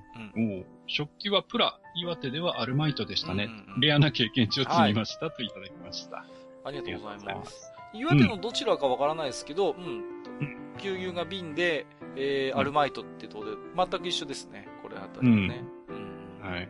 画像もつけていただいてね、これ市販されてるやつですね。まるちゃんのソフト麺っていうことで。ソフト麺がうんこういうのなんですね。うん、うんそうそうそうそう。ね。ところがね、懐かしいなと思って食べると、なんか、あれこんなんだったっけっていうことで、やっぱりなんだっね、け。そうそうそう。やっぱ対して美味しくもない。そうそうそうなんですよ。はい不思議なもんですね。当時あんなそんなもんですよね。はい。うん思い出補正ってやつですよ。あまさにそういうことなんでしょうね。はいうんうんうんそうですね。えーはいミステリューさんありがとうございました。はい、ありがとうございました。えー、お次ですね、えーはい金熊さんいただいております。ありがとうございます。はい、ありがとうございます。えー白線社会、うん僕の記憶の中で、ベアーズクラブとアニマルハウスがごっちゃになった。はいはいはい。なぜベルセルク、黒の剣士をベアーズクラブで読んだと思い込んでたかはわからないけど、記憶が整理できてよかった。といただきました。ありがとうございます。ありがとうございます。これね、わかる気がするんですよ。あの、ベアーズクラブとアニマルハウスってちょっと似てたんですよね。ああ、なるほどね。ベアーズクラブって確かで集英社なんですよね。で。ヤンジャンの別冊か増刊みたいな感じでスタートしてたと思うんですけど、えーベアーズクラブがね、88年、でアニマルが89年ですから、創刊が。近いですね。うんうん、近いんで、致し方ないところだと思いますね。うんベアーズクラブはね、なぜか創刊号がうちにあったんですけど、あはいはいの、日野秀先生の傑作であるところのサーカスキタンが載っててね、お怖かったんですね、これがね。うん。なんとも言えない雰囲気があるんですけどもね。だそういうちょっとダークな雰囲気とかのある漫画も普通に両方とも載ってたんでね。はい菊熊さんがおっしゃるようにちょっと、うん、あの、キャラかぶりしてる漫画誌かなという印象は僕もありますね。はい。うんまあもともとね、集英社と白戦社はね、あの、共同あの親子会社ですからね。うん。うん。そういうのもあるかもしれません。まあ、近いものはあるというそうなんですね。はい。ありはい。金熊さん、ありがとうございましたがとうございま。した。えーお次ですね。えー、狭間ゆうちさんです。はい。えー、マジで考えてみると、えー、愚者級地下なんとか会から取って、ちかちゃんでどうでしょう？これあれですね。アートワークのこう名前を、はいはいはい。まだ続い。たということでね。はい。ちかちゃんちかちゃんいね。いですね。いいですね、なんか。はいちょっと割と可愛いかなっていう感じで。そうですねはいおちょっとこれ、あの、割と、マジでいいかもしれない。割といい感じですね。はい。えー、それに、いいまあ、対抗してと言いますかね。うん他か、他にもね、いただいておりまして、えー、ポトローさんですね。はい。えー、グダコさんじゃないんですかタイトルから取って、いただいてます。いや、グダコだとね、あの、はい某ポッドキャストのキャラと間違えられる恐れがあるっていうね。ほほら。あるじゃないですかね。うーん、ゲームラジオゲームラジオさん。はいはいはいはい。ちょっとね、グダコだと、向こうからクレームが来るんじゃないかということで、うんそうですね。ありっちゃありなんですけどね。そうそうそうそう。ほら、向こうも図らずもほら、女の子のアートワークだからさ、あそうですね。被るんですよね。はい。うん向こうもなんかたまにグダコって呼んでたんじゃないかな。あの、アートワークの女の子。もしかしたら被ってるかも。はい。はいその辺はね、またもうちょっと考えていきましょうかね。そうですね。はい。はいよろしくです。はい、ありがとうございます。えー、それからパンダ屋さんですね。はいえー、ツイッターのハッシュタグは何度か拾ってもらっているので、そろそろ Gmail でお手紙デビューかといただいてます。はい。どうぞどうぞ。はいですよ。よろしくおい。うんよろしく。っていう感じですね。はい。ハッシュタグだとね、まあ抜粋しちゃうんですけど、Gmail でいただいたら今のところ全てご紹介させていただいているのでね。うんうん。はい。まあ何かね、思いの丈を長文でぶつけたいときはぜひ Gmail もよろしくということで。まあ、その辺はね、使い分けしてもらえばいいと思います。いいと思います。はい。はい。えー、パンダ屋さんありがとうございますありがと。うございます。えー、それからメロロさんですかね。いはいただいております。はい。はい。えー、枕の自堕落さん、自堕落斎さんの愚痴トーク、えー収録予定表という、まさかのネタバレならぬメタバレといたいだいてます。やいやいや、本当にね、ありがとうございます。いろいろ内幕をね、なんかばらされてしまいましてね。はいまあね、そんなかっちりしたものじゃないんですけど、まあうちの番組一応いろいろね、そういううんものを用意してやってはいるのでね。まあ一応ね、準備ってもんがありますからね。そうなんです。そうそう。うんうんまあ準備しててこれかって言われたら何も言えないんですけど、まあね。まああのね、今後ともごひいきにしていただければ。今日なんかあれですね、お初にいただける方が多くて嬉しいなっていう感じ、いやありがたいですねありがたいですね。はい。はい。まあね、これからも何か気になることあれば、どんどんね、おお寄せいただければと思います。お気軽にどうぞはいさん、ありがとうございます。えーお次ですね、えっ、と、おこじょさんでいいんですかね。はいおこじょさんかなおこじょさん。うんはい。えー、白戦車か、おこじょさんでしょうあれ？まさに。名前とかいただいてますけどね。はいおこじょさん懐かしいですね。宇野あゆみ先生が書いてたギャグ漫画ですね。これ、はいはい。ララだったと思いますけどね。うんうんうん、テレビアニメにもなったんですよ、これ。えうー、んで、えっ、と、ララ作品でも結構古い方になりますけども、ララ作品のアニメ化としてはね、走りになるんですよね、おこじょさん。うん。はいはいちょっとブームになったしね、これね。うんなるほど。でね、まあ今のラララですとね、あの、うん夏目友人帳のにゃんこ先生がものすごいプッシュされて人気あるんですけど、うん。まあ、おこじょさんもちょっとしたキャラブームあったんですよね、当時のララえで。ー、あそうなんですか。うん、だ定期的に動物もの来るっていう印象ありますね、ララはうんね。その走りですね、おこじょさんね。あれですかね。ね、おこじょさんから、えっ、と、ツイッターの反応取ったんですかね。うん、どうなんでしょうね。うん。はいいずれ、まあちょっとお初だと思いますんで、ありがとうございます。はい。ありがとうございます。またね、何かあれば、はい。ぜひ、はい。よろしくです思います。えー、お次ですね。えっ、と、魔王さんいただいております。はい。すごいですよ。ついに見つけたたくあんコーラ。つけなくていいよ、これ、本当にもう。えー静岡地区の高速道路サービスエリア、パーキングエリアでは、えーうなぎコーラやたぬきソーダほか、多種多様の面白い飲料が揃ってます。お立ち寄りの機会があればチェックしてみてください。といもうね、あのただいてます。3種類ともよ飲んでますから、もうね。そうこれはですね。はい。これ、ジダラクサイさんからコメントいただいてましてね。はいはい。えーご自分の感性に従って購入をお勧めします。特にお茶系はお茶の味プラス甘味に慣れてないと地雷になりやすいです。うんえーポイントは抹茶ではなくお茶の甘いのってところです。うん普通のフレーツフルーツフレーバーのサイダーも数多く販売されておりますので、お土産や試飲するのであればそこがおすすめです。ということでね。はい。いや、でもね、ほたくあんコーラはほんとシャレになってないですよ、これは。うん。ほ、なん、あの、漬物のあの、なんとも言えないあの、臭みっていう白米に合うとか書いてああ、るからね。絶対は、絶対はありませんからね。あれ別々にあるからいいんですよ、あれは。もうね。それこそね、もう、オレンジコーラみたいにどうするんですか？ぶっかけるんですか？これ、もう。オレンジライスじゃないんだから、もう。どうしよう、給食になったら。ね、いや、まさに阿鼻教官だよね。阿鼻教官です。だって、これ開けた瞬間から臭いからね、本当に。いろいろまず、まずいものって基準ありますけど、苦いとか、はいはいね、はい。あるけど、うん臭いっていうのは本当にきついですからね、もう。そうだよね。きついっす、もう、やっぱり。もう、匂いが拒否するんですから、ももう鼻つまんで飲むしかないね。う。いやー、そこまでして飲みたくない。うん。飲みたくない。ぜひね、あの、はい真央さん買われたんでしょうから、感想も聞きたいところですけどもね。ね。はい。もしね、あの、飲まれたんであればレビューを。ぜひよろしくお願いししますという。被害者を増やしたいと思います。はい。真央さん、ありがとうありがとうございございます。ます。えー、お次行きましょう。ミータさんいただいてます。はいありがとうございます。えー、おかわり会拝聴えー、私の地元は米どころ県なのですが、うん。ご飯と牛乳は合わないからと、給食から牛乳を撤廃した市があります。何飲んだんですかね何飲んだの？えー合わないなんて考えたこともなかったので、個人的には驚愕しました。そうですね。えー最終手段流し込みが使えないなんて、4時間目体育の後の美味しさを知らずに育つなんて。はいはいはいはいはい。はいいや、結局ほら、きゅ牛乳を出すっていうのはさ、うんまあ、味というよりも栄養価の部分だったと思うからね。はいはいはうんだから牛乳を撤廃し何を出してたのか気になりますね。そこの栄養何で補ったのかね。い。なんだろう、鉄骨飲料とかかな。えへへへ懐かしいね。そんなわけはないね。懐か、わしおいさこ。懐かしいね。そうそうそう。はい、し面白い CM でしたよね。面白い。そーれそーれってですよ。鉄骨飲料。何の話してるんですか？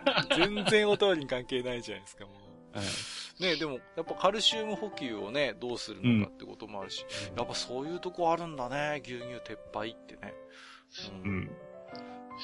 そういえば今日ね、さ佐藤拓磨の優勝に合わせて僕も牛乳飲もうと思ってて飲んでないな。あの牛乳をぶっかけるっていうのは伝統なんですか？やっぱ、あの。あれ伝統なんですよね。あーの、チャンピオンは牛乳を一気飲みするっていう。はいどうしてかはちょっと僕わかんないんですけど。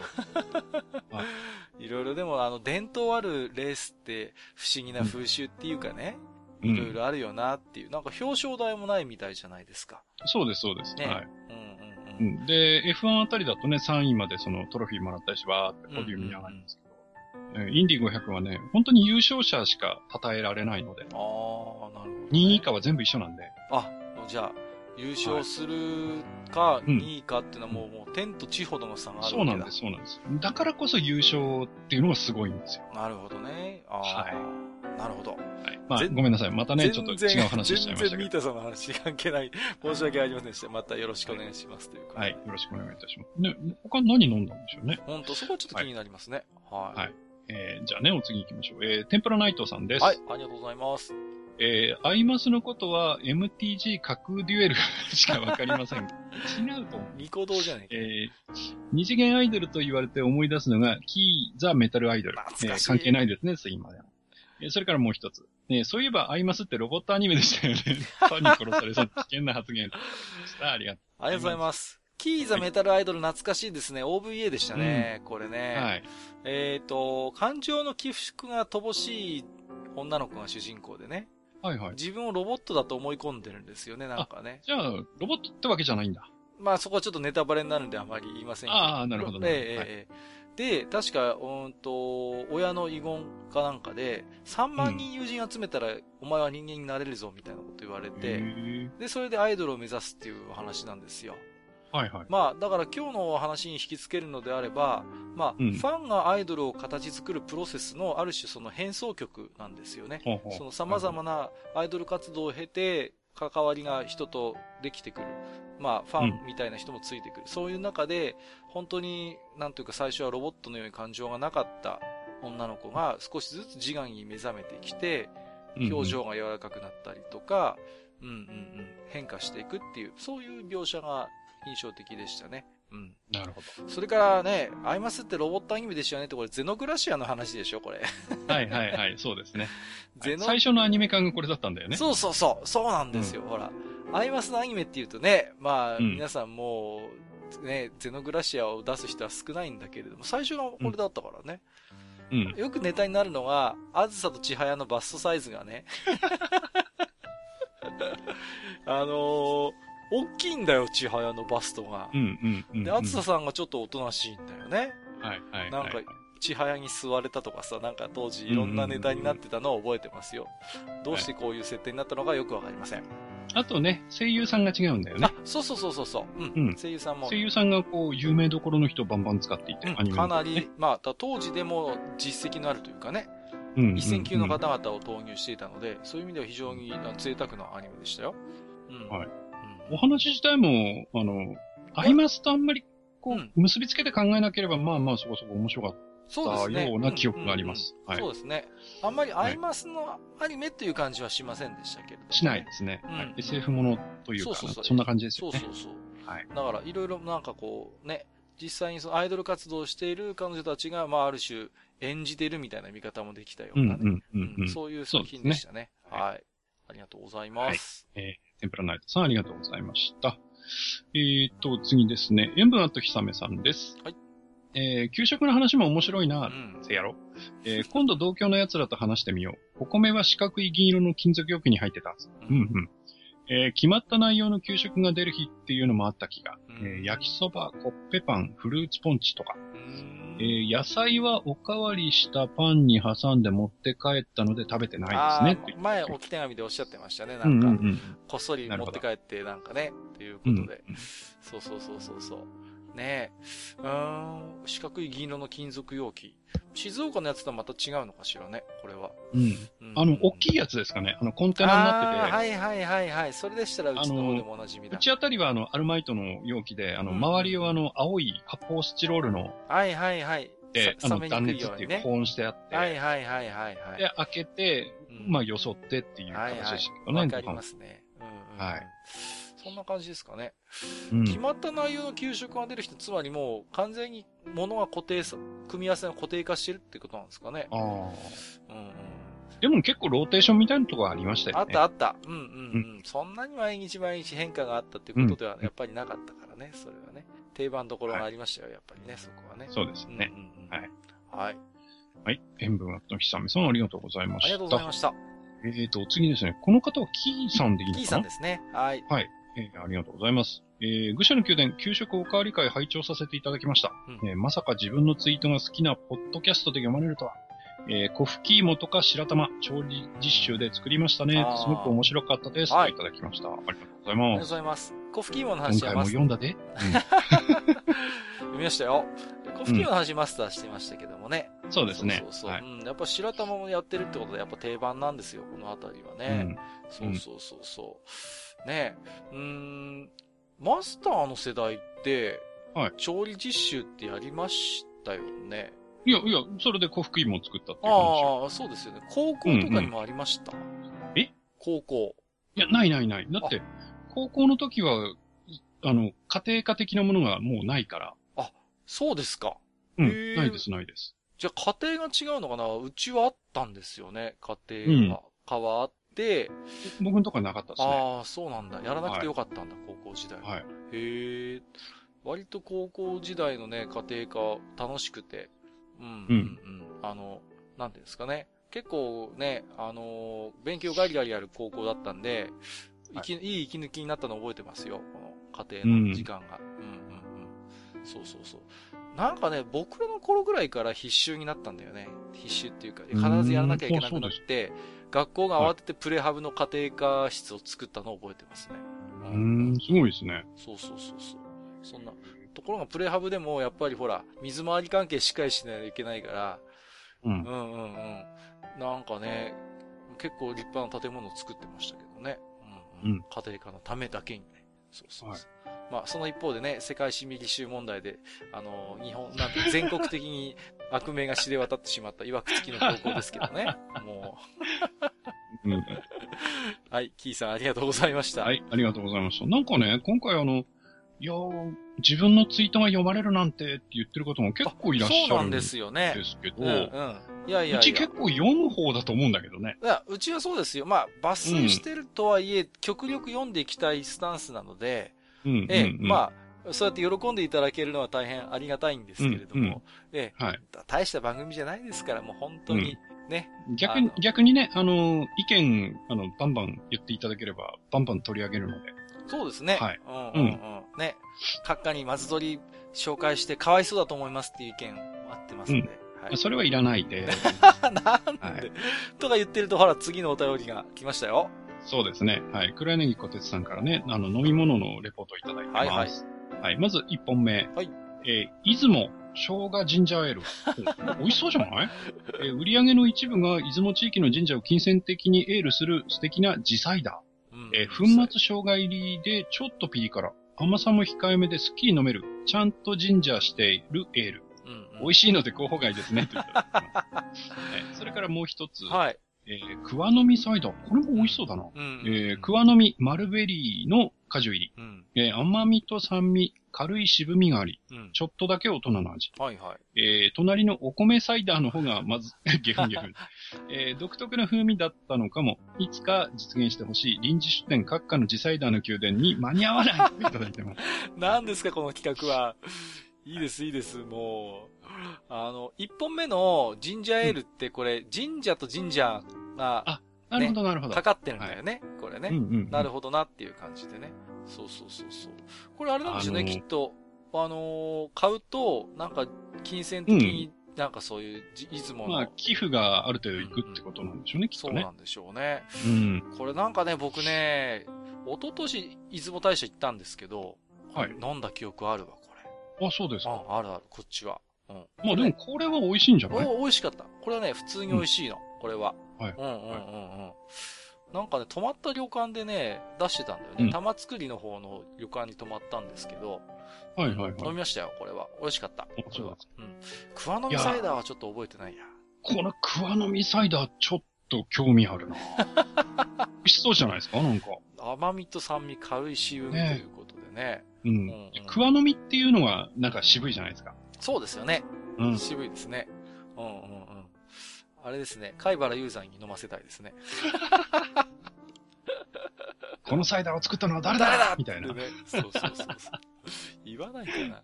うん、ちょっとこ、これちょっとね、僕も探してみようかな。なんかちょっと、賞味してみたい気持ちがあります。ですよね。うんうんうんはい。ね貴重な情報ありがとうごはい、あざいます。りがとうございます。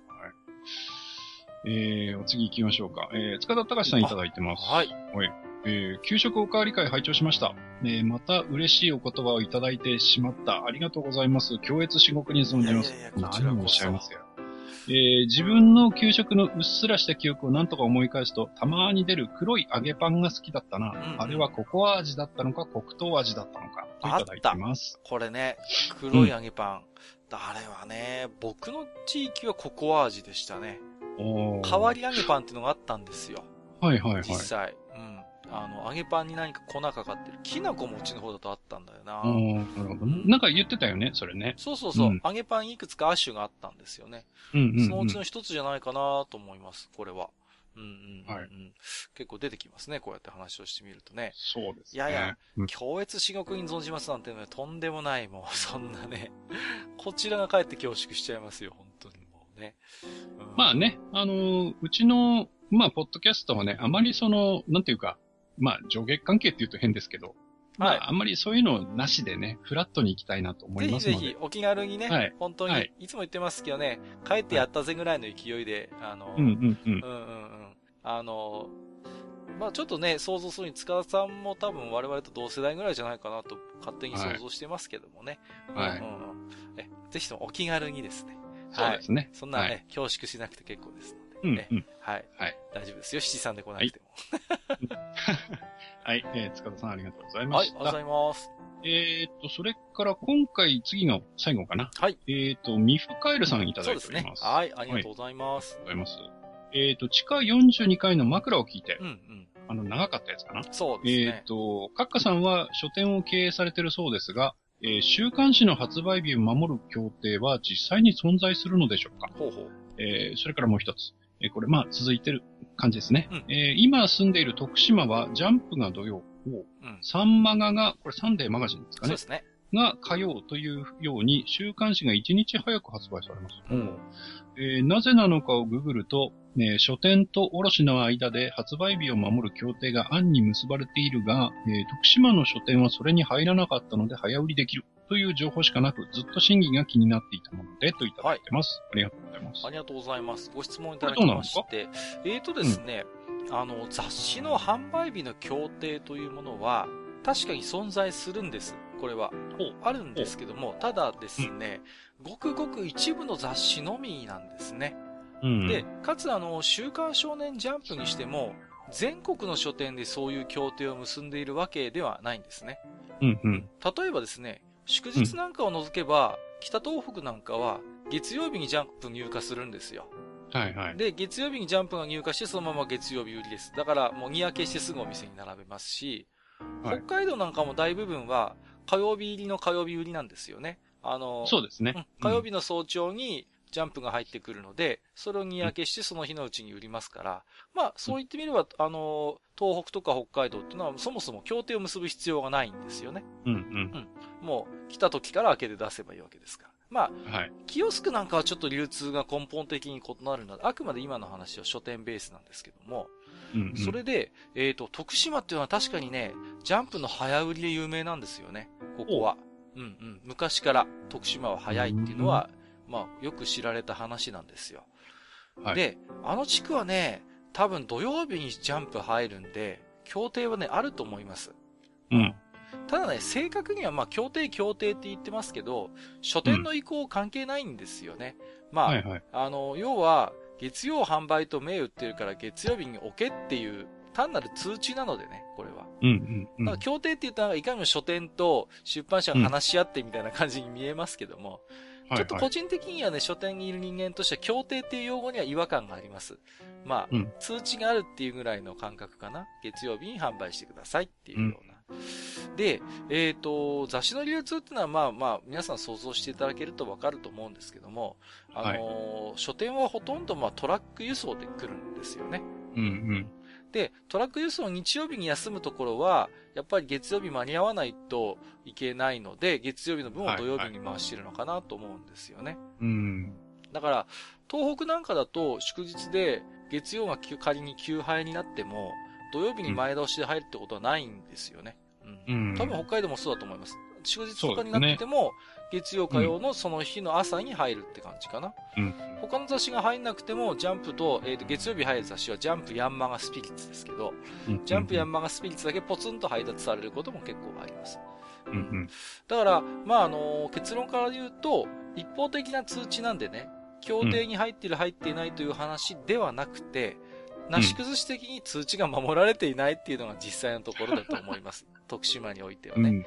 多分、ううんん、あの、一定数の割合で早売りをしちゃってるんで、他の書店も追随してやっちゃってるんじゃないかなと思いますね。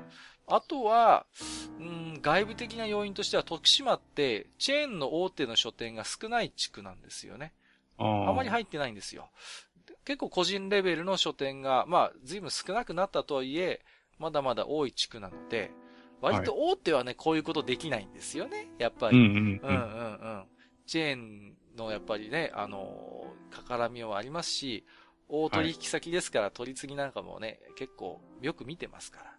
うん。うん。だからそういうやっぱ大手チェーンはこういう流行りやらないので、基本的には。そういう大手のチェーン書店が少ないという土地柄も多分影響しているのかなと想像しますね。なるほど。このあたりで、はいえー回答になりますでしょうかね。ミフガエルさんはい。ということですが、えー、とですね、今日もすいません。長々とご紹介をさせていただきましたけれども、えー現在、はいはいえー愚者の宮殿ではですね、置き手紙を寄せていただいたリスナーさんに、愚者の宮殿オリジナルポストカードをプレゼントするキャンペーンを実施しております。えーはい詳細につきましては、ブログのご案内をチェックしていただければと思いますので、よろしくお願いいたします。はい。はい。以上、お便り紹介のコーナーでした。今回も皆様ありがとうございました。はい、ありがとうございました。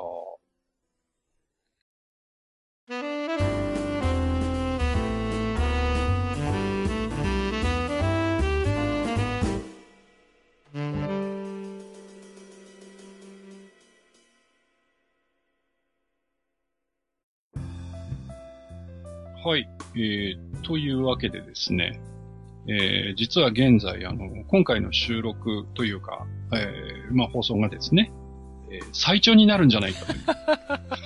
私ども大変危惧しております。はい。ちょっと戦々恐々としてるんですけれども、はいまあそんな中で、えーそろそろね、えー今回の、えー、愚者の宮でもそろそろ看板と、はい。いうことにしたいと思うんですが、はいはいはいはい。はい。まあ、今日はね、うんあのーまあ、アイマスにまつわるね、まあ、アイドル論みたいな話をうんうんしてまいりましたけうん。れども、はいはい。えー私がね、やってるデレステの方が、うん。えーまあ、収録ベースでいくとちょうど昨日ですか。うんうん。もうおとついになりますか。はいはいあの、イベントをやってたのが終わったんですがね。そうなんですか。うん。どうだったんですか、でマスターは。たまたまですね、まあ僕はまあまあそこそこいつも通りの、お感じでやったんですが、はい。まあちょっとツイッターをね、眺めていると、うんえーそのイベントで全国1位を取ったという人のね、ほツイートがありまして、う。へえ、はあはあ。で、まあ稼いだポイントが、うんえー91万7000点余り。これは、あの、私はよく想像できないんだけど、どれぐらいすごいことなんですか？えっ、と、ちなみにですね、うんえー僕の稼いだポイントが2万点ちょっとです。50、だいたい50分の1ぐらい。はい。でですね、えーちょっと計算してみたんですよ。うんうん。で、まあ、あのーまあ、ソシャゲ、えーみたいなところがあるんで、やっぱりその、えーこう、ある程度、その、ライブという、その、音ゲーの部分をクリアしないとポイントが稼げないんですが、はいはい。えーそれがですね、えーまあ、一番点数がいっぱいもらえる、うん。えー組み合わせでいったとして、うんうん。えーまあ、通常の曲をですね、えーまあ、5500回ほど。で、ーまあ、イベント曲ってまた別にあるんですけど、うんうん。えーそちらを1900回ほどはやらないと、はいえーその91万7000点には届かないということ。あ。えええ、いすごいなっていうですね。やー、そんだけ繰り返し、だって、ただただハイハイ流してるわけいかないんでしょ？だって、音ゲーだいや、からポイントさ。稼がなきゃいけないですから、そうそうそうそう。こう、押さなきゃいけないんで、タップしなきゃいけないんで、プレイしなきゃいけないわけでしょ？しなきゃいけないと思うん毎ですよ。回毎回。はい。よく別にその。あのー疑ってるわけではないんですけれども、はいはいはいはいその、いや、すごいその胆力というかね、うん、そうです そのね。体力もそうですし、胆力もすごいなという。なんだろうね、修行僧みたいな。はい。いや、ほらね、あのー閣下のお知り合いにも結構上位のランカーそうがそうそいるというお話も聞きましたう。うん。けどね。そいつはだってほとんど仕事してないもん。うん。い やだってそ、そいつもだってほぼ、ほぼじ、あれですよ。あの、まあ、そいつも二桁が入るぐらいのやつですけど、朝から晩までやってるよ。うん聞けば。うん。やっぱりそのぐらいしないと、まうんあ、そういうランクにはいかないといううんうんうん。ことで。そうそう。だってそいつと一緒にガストで飯食ってたけどさ、もう、はいずーっと画面見てるもんね。話してる間も。それで、もう、まあ僕はそれが普通だから腹も立ちませんけど、いつものことなんで、うんずーっと話をしててももう画面はずーっと、あの、あれですからね。あの、はいプレイしてますからね、音ゲーを。まあ、まあね、あの、愛が深いのは結構なことですけどもね、まあ、ほどほどにした方がいいのではないかという、あの、おっさんのね、余計な、あの、まあ、老婆心と言いますか。本当ですね。やっぱりね。そう、まそんなことね、あんまりその、根詰めちゃうとね、やっぱその体調的にも、その、あ、そうそうそう。えーまあ、心の面でもね、ちょっとバランスを崩す可能性もあるのでね。ああ、なるほど。はいうんまあ、まあ、適度にね、やって楽しんでいただければと思いますけどね。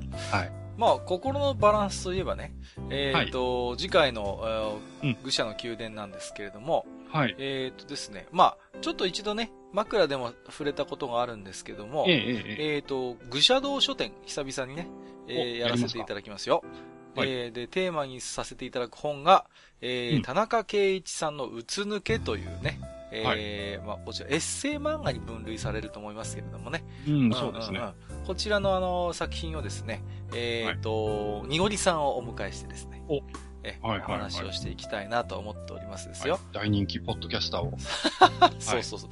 大変でした、もう今回、あの、ブッキングするのが。そうですよもうね。もう、タイ米をはたいてですね、なんとかこれで一つと。ね、あの、私もしもの番組を一つよろしくということで、なんとか呼んでまいりましたので、この人気者を、ぜひともですね。はい。はいえー、ということで、次回は、愚者道書店、田中圭一、うつ抜けということで、この本について3人でおしゃべりをしていきたいと思います。はい、わかりました。はい。えー、ということで、えー、本日も長時間にわたりましてですね、うん、うん。毎回もうテンプレみたいになっちゃってますけども、たまには行ってみたいですね。今回はあっさり終わりましてとかで言そうですねいたいんですけども、えー、毎度毎度、本当長時間にわたりまして、私どものね、お話にお付き合いいただきまして、えー、ありがとうございました。本日もお相手をさせていただきましたのは、私こと、閣下と、えー、私こと、えー次回はね、時間短縮のために喋らないでいこうと思います。えー、埴輪でございました。本日もご聴取いただきまして、ありがとうございました。ありがとうございました。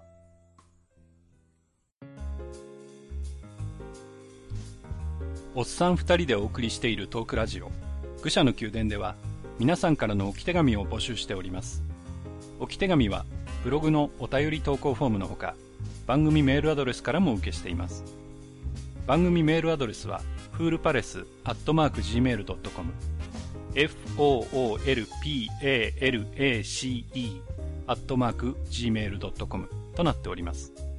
また番組公式ツイッターでは番組更新のお知らせ次回更新予定日をご案内しております。